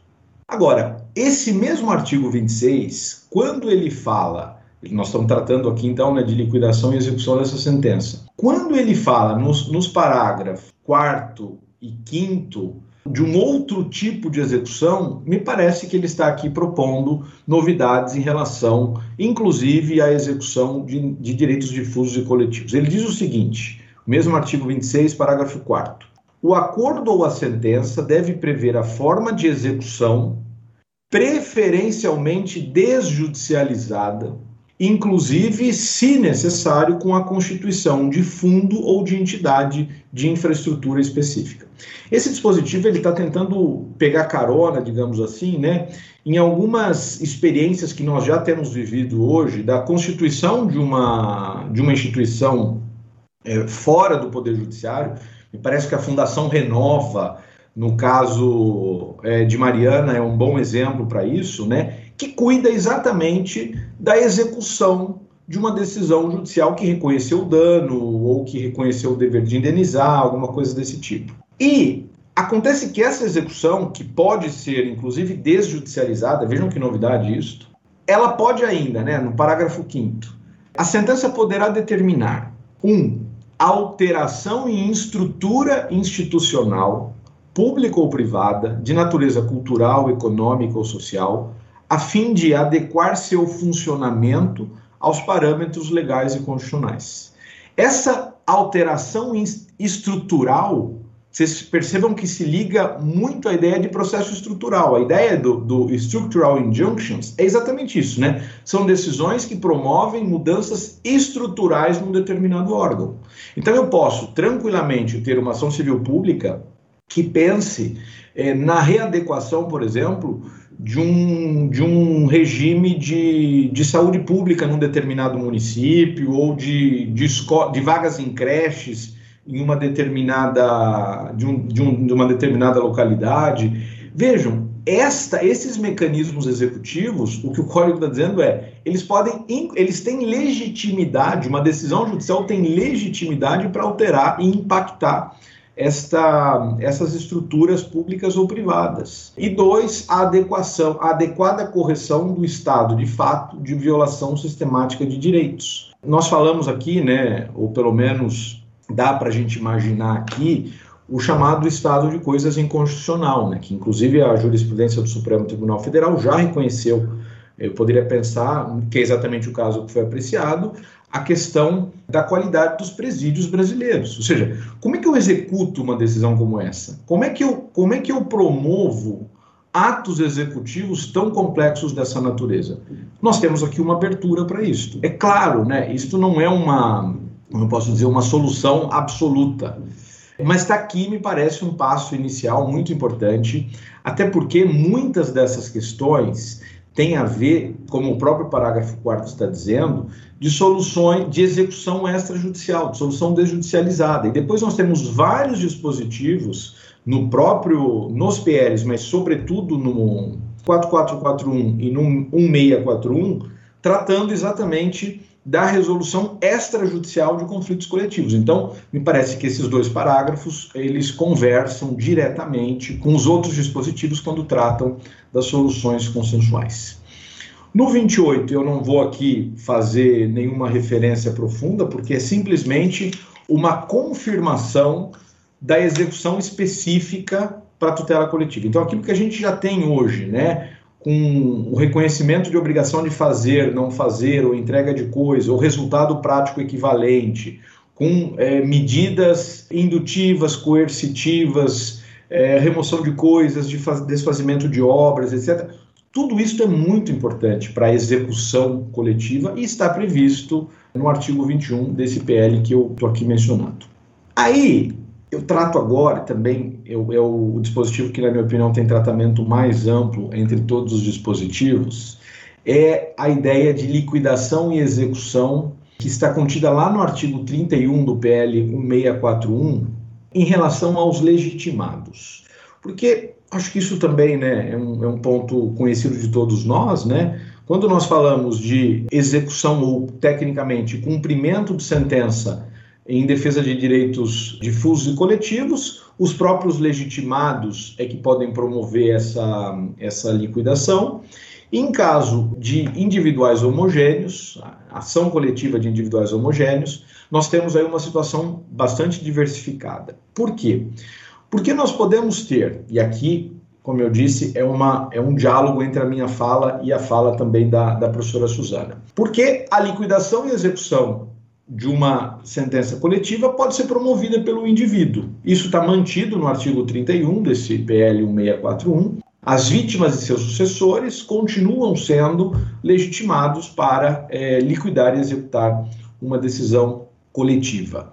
Mas ele avança, e eu queria destacar aqui, na verdade, alguns avanços de modo muito especial, e eu vou dar um, um pequeno salto em relação a isso, no artigo 44. Por quê? Porque se, para, se como eu mencionei agora há pouco, para os individuais homogêneos, essa liquidação pode se dar tanto pelo indivíduo como pelos entes coletivos numa fase de liquidação e execução coletiva, me parece que um dos maiores avanços do PL, o 641, diz respeito à execução que é chamada de reparação fluida desses direitos. Por quê? E vejam como isso também conversa muito com, com as demandas repetitivas que, que a Suzana estava mencionando. Porque quando a gente pensa em individuais homogêneos, nessa não sobreposição total, eu concordo integralmente com ela, mas com uma certa sobreposição, nós estamos falando, por exemplo, de relações de consumo, nós estamos falando de questões que muitas vezes têm um valor econômico em jogo muito baixo. E aí, um ponto fundamental é, né, como é que eu faço uma liquidação e execução de valores muito baixos, que provavelmente, alguns deles, a, gente, a doutrina também usa a expressão, muitas vezes, de microdanos, né, ou seja, como é que eu faço uma liquidação e execução de uma sentença coletiva que reconheceu que uma determinada marca de farinha de trigo, ao invés de entregar um quilo no seu pacote, entrega 900 gramas você provavelmente não vai ter uma execução individual. Eu tenho um dano coletivo, mas eu não vou ter liquidações e execuções individuais dessas pretensões. É, o posto de gasolina que ao invés de vender um litro, entrega na bomba 900 ml. Então, este é um ponto muito importante que tem a ver, inclusive, com algumas questões de consumo, talvez não tão insignificantes como esses dois exemplos que eu dei, mas, por exemplo, questões de tarifas bancárias no valor de 200, 300, 400 reais. São valores muito mais significativos do que 100 gramas de farinha de trigo. Mas percebam é, que isso talvez gere um certo, um certo déficit na execução. Por quê? Porque não haverá as liquidações e execuções individuais. Nós já temos hoje, nós já temos hoje um mecanismo que é o artigo 100 do Código de Defesa do Consumidor, do chamado fluid recovery, né? Ou seja, se depois do prazo de um ano não houver as liquidações e execuções individuais compatíveis com a dimensão do dano, o legitimado coletivo poderá propor uma aí uma execução coletiva. Os beneficiários não são mais as vítimas do dano, mas é o fundo é, dos direitos difusos que receberá esse valor. Essa, esse artigo 100, ele, ele tá, é, ele continua previsto aqui. Só que me parece que nós temos uma mudança muito radical em relação a já termos desde o princípio, digamos assim, uma reparação fluida desses microdanos cuja representação econômica seja muito baixa. Eu destacaria o artigo 44, que diz assim no caput: nos casos em que a tutela específica dos deveres de fazer, não fazer ou de dar coisa distinta de dinheiro for inviável, ou o benefício para os membros individuais do grupo, nos direitos individuais homogêneos, for desproporcional ao custo da execução, o juiz poderá determinar que o réu adote medidas de reparação fluida que beneficiem o grupo lesado. Eu não penso mais no indivíduo lesado, eu penso no grupo. Parágrafo 1. As medidas de reparação fluida podem consistir, dentre outras, em rol exemplificativo, portanto. 1. Um, reparação ou incremento a bens distintos dos que foram lesados, preferencialmente da mesma natureza, quando a intervenção sobre o bem lesado for contraindicada. Reparação ambiental em localidade distinta da lesada, distribuição de bens ou valores ao grupo lesado, adoção temporária ou permanente de comportamentos que beneficiem os integrantes do grupo lesado. Então, durante um período, aquele posto de gasolina vai, por exemplo, a vantagem que ele teve em relação à venda de um produto é, inadequado, esse, o valor do preço da gasolina dele vai ter que ser inferior ao do mercado, exatamente para recompor esse grupo. Redução de preço de produto ou serviço por um prazo determinado ou até comercialização de determinado número de unidades. Parágrafo 2. As medidas previstas no parágrafo 1 não podem resultar em benefício econômico para o causador do dano, devendo o seu custo ser, no mínimo, equivalente ao custo da obtenção da tutela específica ser apurada por prova técnica. E parágrafo terceiro, os beneficiários das medidas de reparação fluida não precisam corresponder necessariamente às vítimas.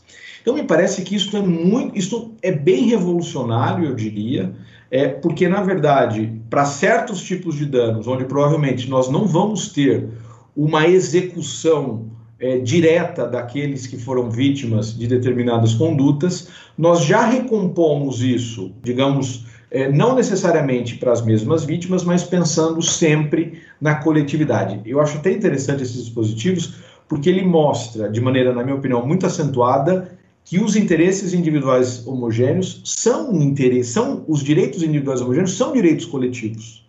Eles têm, obviamente, uma pretensão individual, mas eles também devem ser olhados nessa perspectiva. É por isso que o processo coletivo tem que tratar de interesses individuais homogêneos.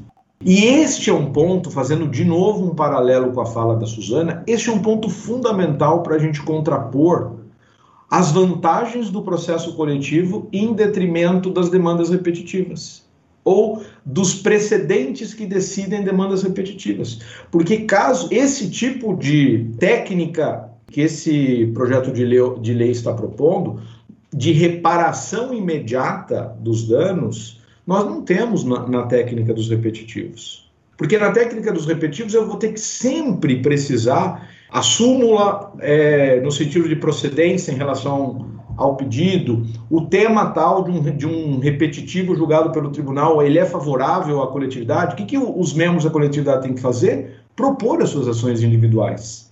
E esses mecanismos aqui, me parece que evitam exatamente isso, que é um dos maiores problemas, na minha opinião, dos repetitivos.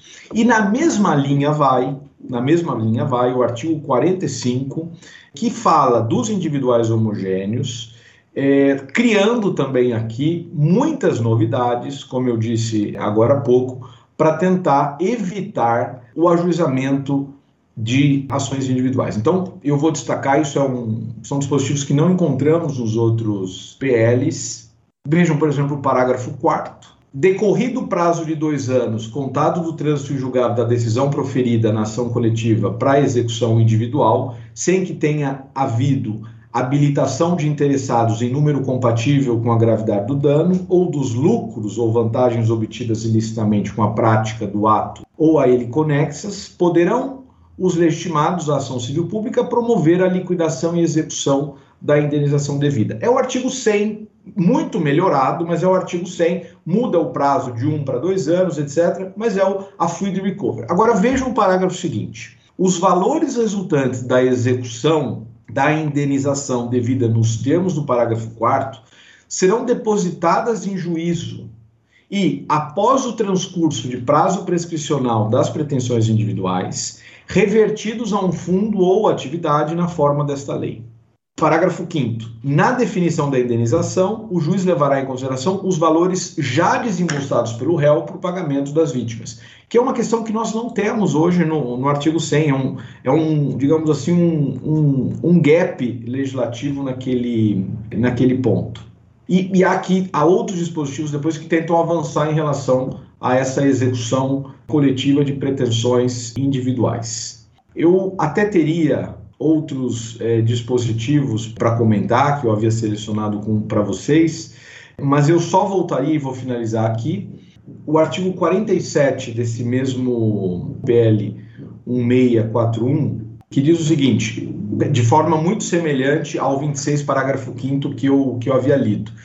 Se a complexidade da tutela do direito recomendar, poderá ser criada infraestrutura ou entidade de direito privado a fim de dotação, a partir de dotação patrimonial afetada pelo réu, com um propósito específico de conduzir as atividades necessárias à implementação das medidas de reparação. Implementação de medidas de reparação é claramente medidas de cumprimento de decisão de execução propriamente dita. A criação da infraestrutura ou entidade não desonera o réu das responsabilidades que lhe forem impostas na sentença, respondendo subsidiariamente por todas as obrigações constantes do título executivo.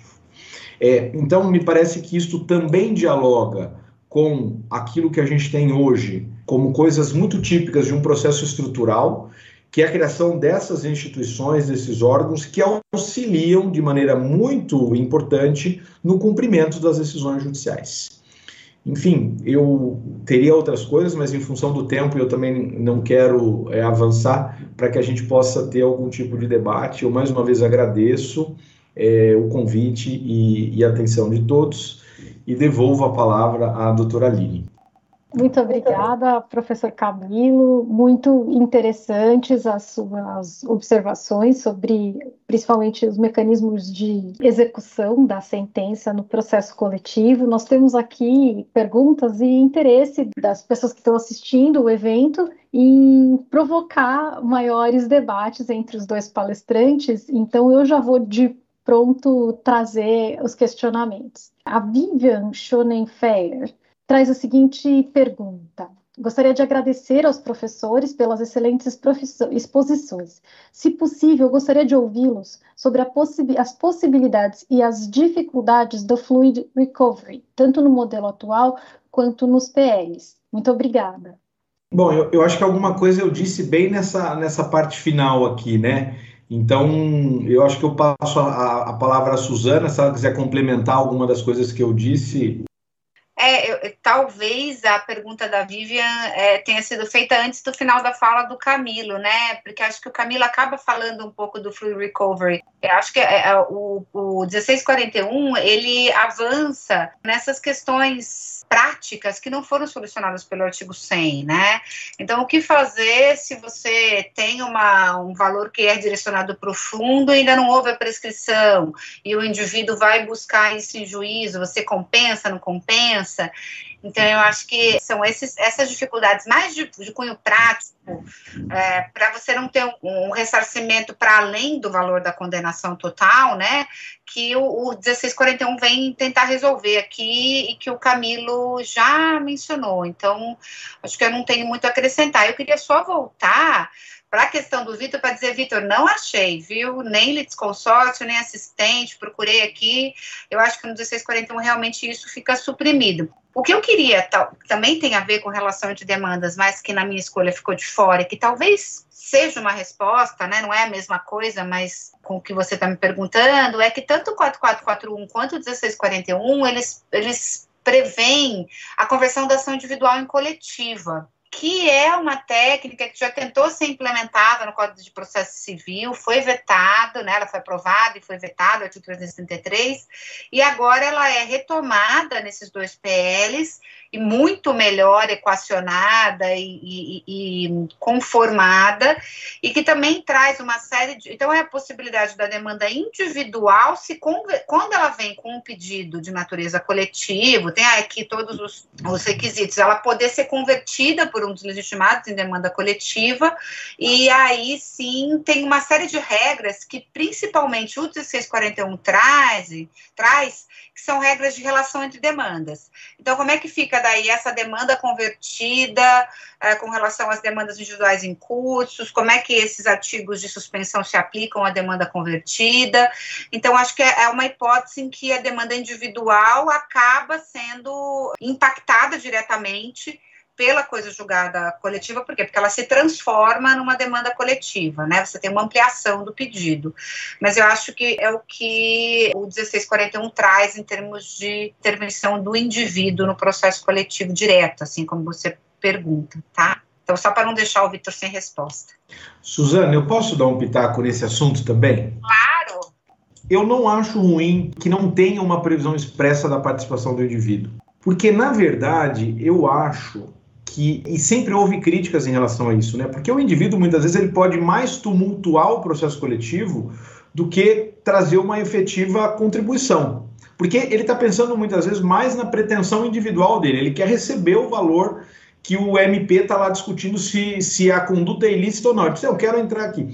Ah, mas ele poderia contribuir com prova, ele poderia trazer algum elemento. Me parece que ele pode fazer isso trazendo aos legitimados, ou ao próprio autor, ou a um, ah, autor está é, inflexível e não quer ouvir o consumidor que tem uma prova importante. Acho que há outros legitimados, que inclusive coletivos, que podem atuar como litisconsortes nessa demanda e que poderiam. Então, me parece que esta e como ele não é prejudicado, me parece que essa não previsão expressa pode até ser bastante interessante perto do, do que a gente esperaria do processo coletivo.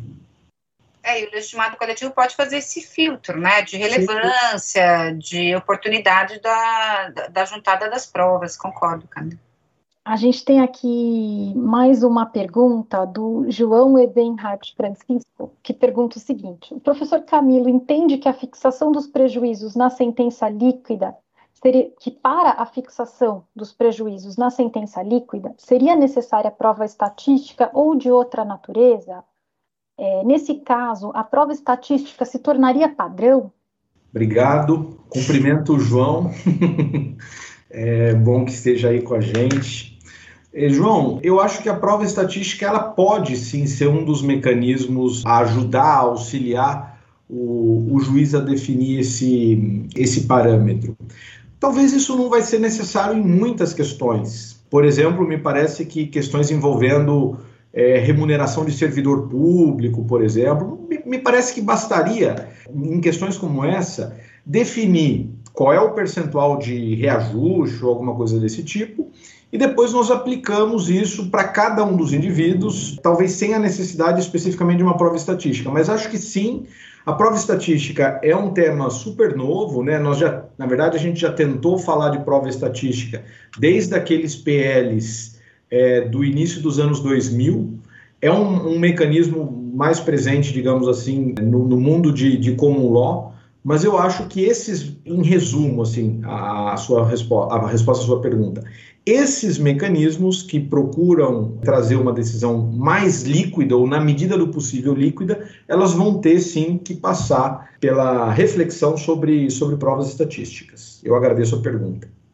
O Aline, se eu puder complementar, ao João, que é nosso amigo, né, nosso interlocutor aqui, professor Mackenzie, eu queria dizer que eu acho que, é, mais uma vez aqui, concordo com o Camilo respondeu, acho que ela é possível, mas não é necessária, mas que sim, deverá ter uma, uma adoção maior dessas provas, mas eu queria enfatizar aqui a importância, isso, isso aqui reflete um pouco do que eu disse, da necessidade da representatividade adequada, porque a discussão sobre a prova estatística demanda uma expertise e um conhecimento que dificilmente lá num processo repetitivo em que né, uma pessoa física vai ter seu processo capturado como representativo da controvérsia, vai conseguir fazer. Né, e que o legitimado coletivo consegue ou pelo menos se ele tiver, se ele tiver com dificuldade, ele pode até se articular no sentido. Então, uma associação que de repente não tem tantas condições, mas ela pode se articular com outros legitimados, consórcio, como o próprio Camilo já trouxe. Então, eu acho que é, é, esse desafio da, da argumentação, da análise, da discussão judicial da prova estatística, ela vem um pouco no mesmo sentido da discussão sobre representatividade adequada, que permite que esse debate seja feito na proteção da coletividade também, e não só do lado do litigante eventual que normalmente está presente nessas demandas, né? Então, é, é, queria aqui enfatizar mais uma vez a superioridade do processo coletivo para a solução desse tipo de, de demanda da forma mais justa. Obviamente que o juiz vai avaliar e ele vai ver quem tem razão, mas quando você tem um legitimado mais equipado para poder debater essa, esses dados, essas análises econômicas, que cada vez são mais frequentes nesses contextos, você tem mais condições de, de fazer com que a, coletividade seja ouvida, né? De que aquele grupo de pessoas seja, ainda que seja rechaçado o seu argumento, seja, na verdade, por um, não, não por falta de defesa, mas sim porque se entendeu que não era o caso mesmo. Então, eu, eu, eu queria enfatizar isso e agradecer também, João, pela pergunta. É, e, eu, e eu também, se puder complementar uma outra coisa, é que eu acho que sim, a pergunta foi voltada para a questão de uma decisão líquida, mas acho que a prova estatística ela vai ter muito sentido quando a gente falar daqueles microdanos e da reparação fluida que a gente falou. Ou seja, tentar entender qual é a dimensão de um dano como esse, eu preciso de uma prova estatística. Como é que eu vou saber quantos consumidores, como é que eu chego a um cálculo? Então, não é propriamente uma líquida naquela, naquele modelo como eu respondi na primeira parte, mas é líquida nesse sentido, né? De, de microdanos em que eu preciso levantar. Então, só queria complementar a, a resposta ao João. O João agradece aqui no chat. Perfeito, Suzana, obrigada pelas respostas. Grande abraço a vocês dois. Caminhando aqui para o encerramento, os debates foram riquíssimos em conteúdo e eu gostaria de indagar ao Camilo e à Suzana se tem considerações finais.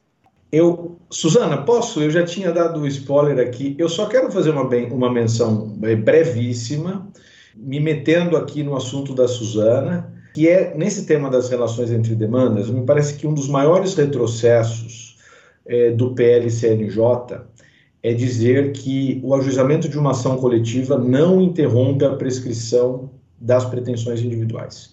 Isto vai contra o, o, histórico do processo coletivo brasileiro, inclusive isso já chegou até os tribunais superiores, já houve uma, digamos assim, uma discussão profunda sobre isso, e me parece que é pedra de toque para o modelo de acesso à justiça coletivo. Se a gente não tiver que a ação coletiva não interrompa a prescrição das pretensões individuais, algumas consequências muito nefastas vão surgir daí. Como, por exemplo, um óbice de acesso nítido àqueles que não ajuizaram a ação, uma vez que o legitimado coletivo já tinha ajuizado. Uma segunda que me preocupa muito é que nós podemos ter quase que um estímulo ou uma corrida para o ajuizamento de ações que, que seria totalmente desnecessário se houvesse o ajuizamento de uma ação coletiva com a interrupção do prazo prescricional. Então, nesse tema de relação de ação coletiva com individual, eu vejo esse ponto muito preocupante. Ele não está contido nos outros dois projetos, que expressamente dizem que interrompe a prescrição. É, mas eu queria deixar isso pontuado, porque na medida em que nós estamos discutindo todos os projetos, eu queria jogar um pouco de luz nesse, nesse tema que me preocupa muito. Acho que só complementando Camila, eu acho assim que fica evidente o escopo mesmo, o interesse de, de você tirar a mesma força do processo coletivo a partir do momento que você diz que não interrompe a prescrição. Porque você está incentivando a judicialização individual e o opt-out. Né? Porque o indivíduo não vai ficar esperando, ainda mais porque, segundo esse projeto, ele tem que desistir da demanda individual né? Então ele, ele, ele vai propor a demanda individual, daí ele vai dizer, eu estou fora da coletiva, e nisso você vai esvaziar a demanda coletiva para os individuais homogêneos, especialmente quando tiver danos mais concentrados. Talvez não tenha tanto impacto no, no caso dos danos super dispersos, como o Camilo disse, porque daí é uma, as pessoas não judicializam, porque o dano é mínimo. Mas nos casos de danos mais concentrados, você vai esvaziar.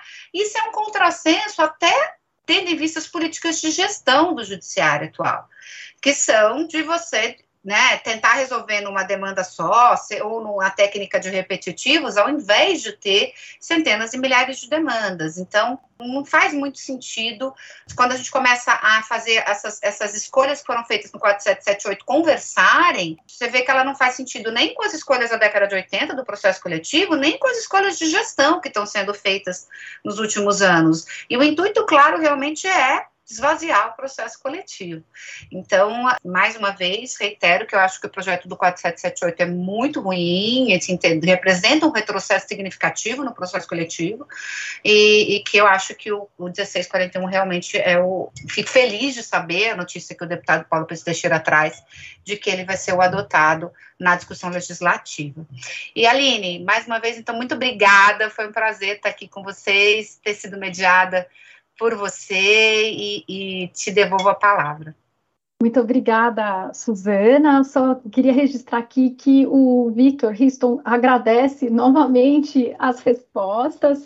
Ele deixou mais um comentário aqui dizendo que tinham sido muito boas as respostas quanto à pergunta dele. Quero agradecer imensamente à Escola Superior do Ministério Público por viabilizar mais esse mas esse ciclo de debate sobre a Lei de Ação Civil Pública.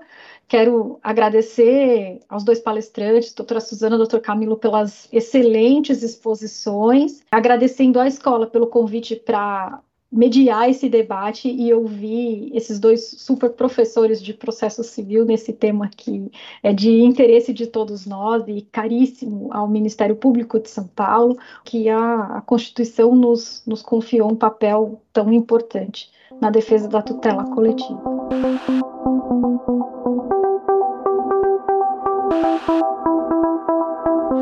Este foi o Direito ao Pé do Ouvido Siga nosso canal e amplie seu conhecimento com a Escola Superior do Ministério Público de São Paulo.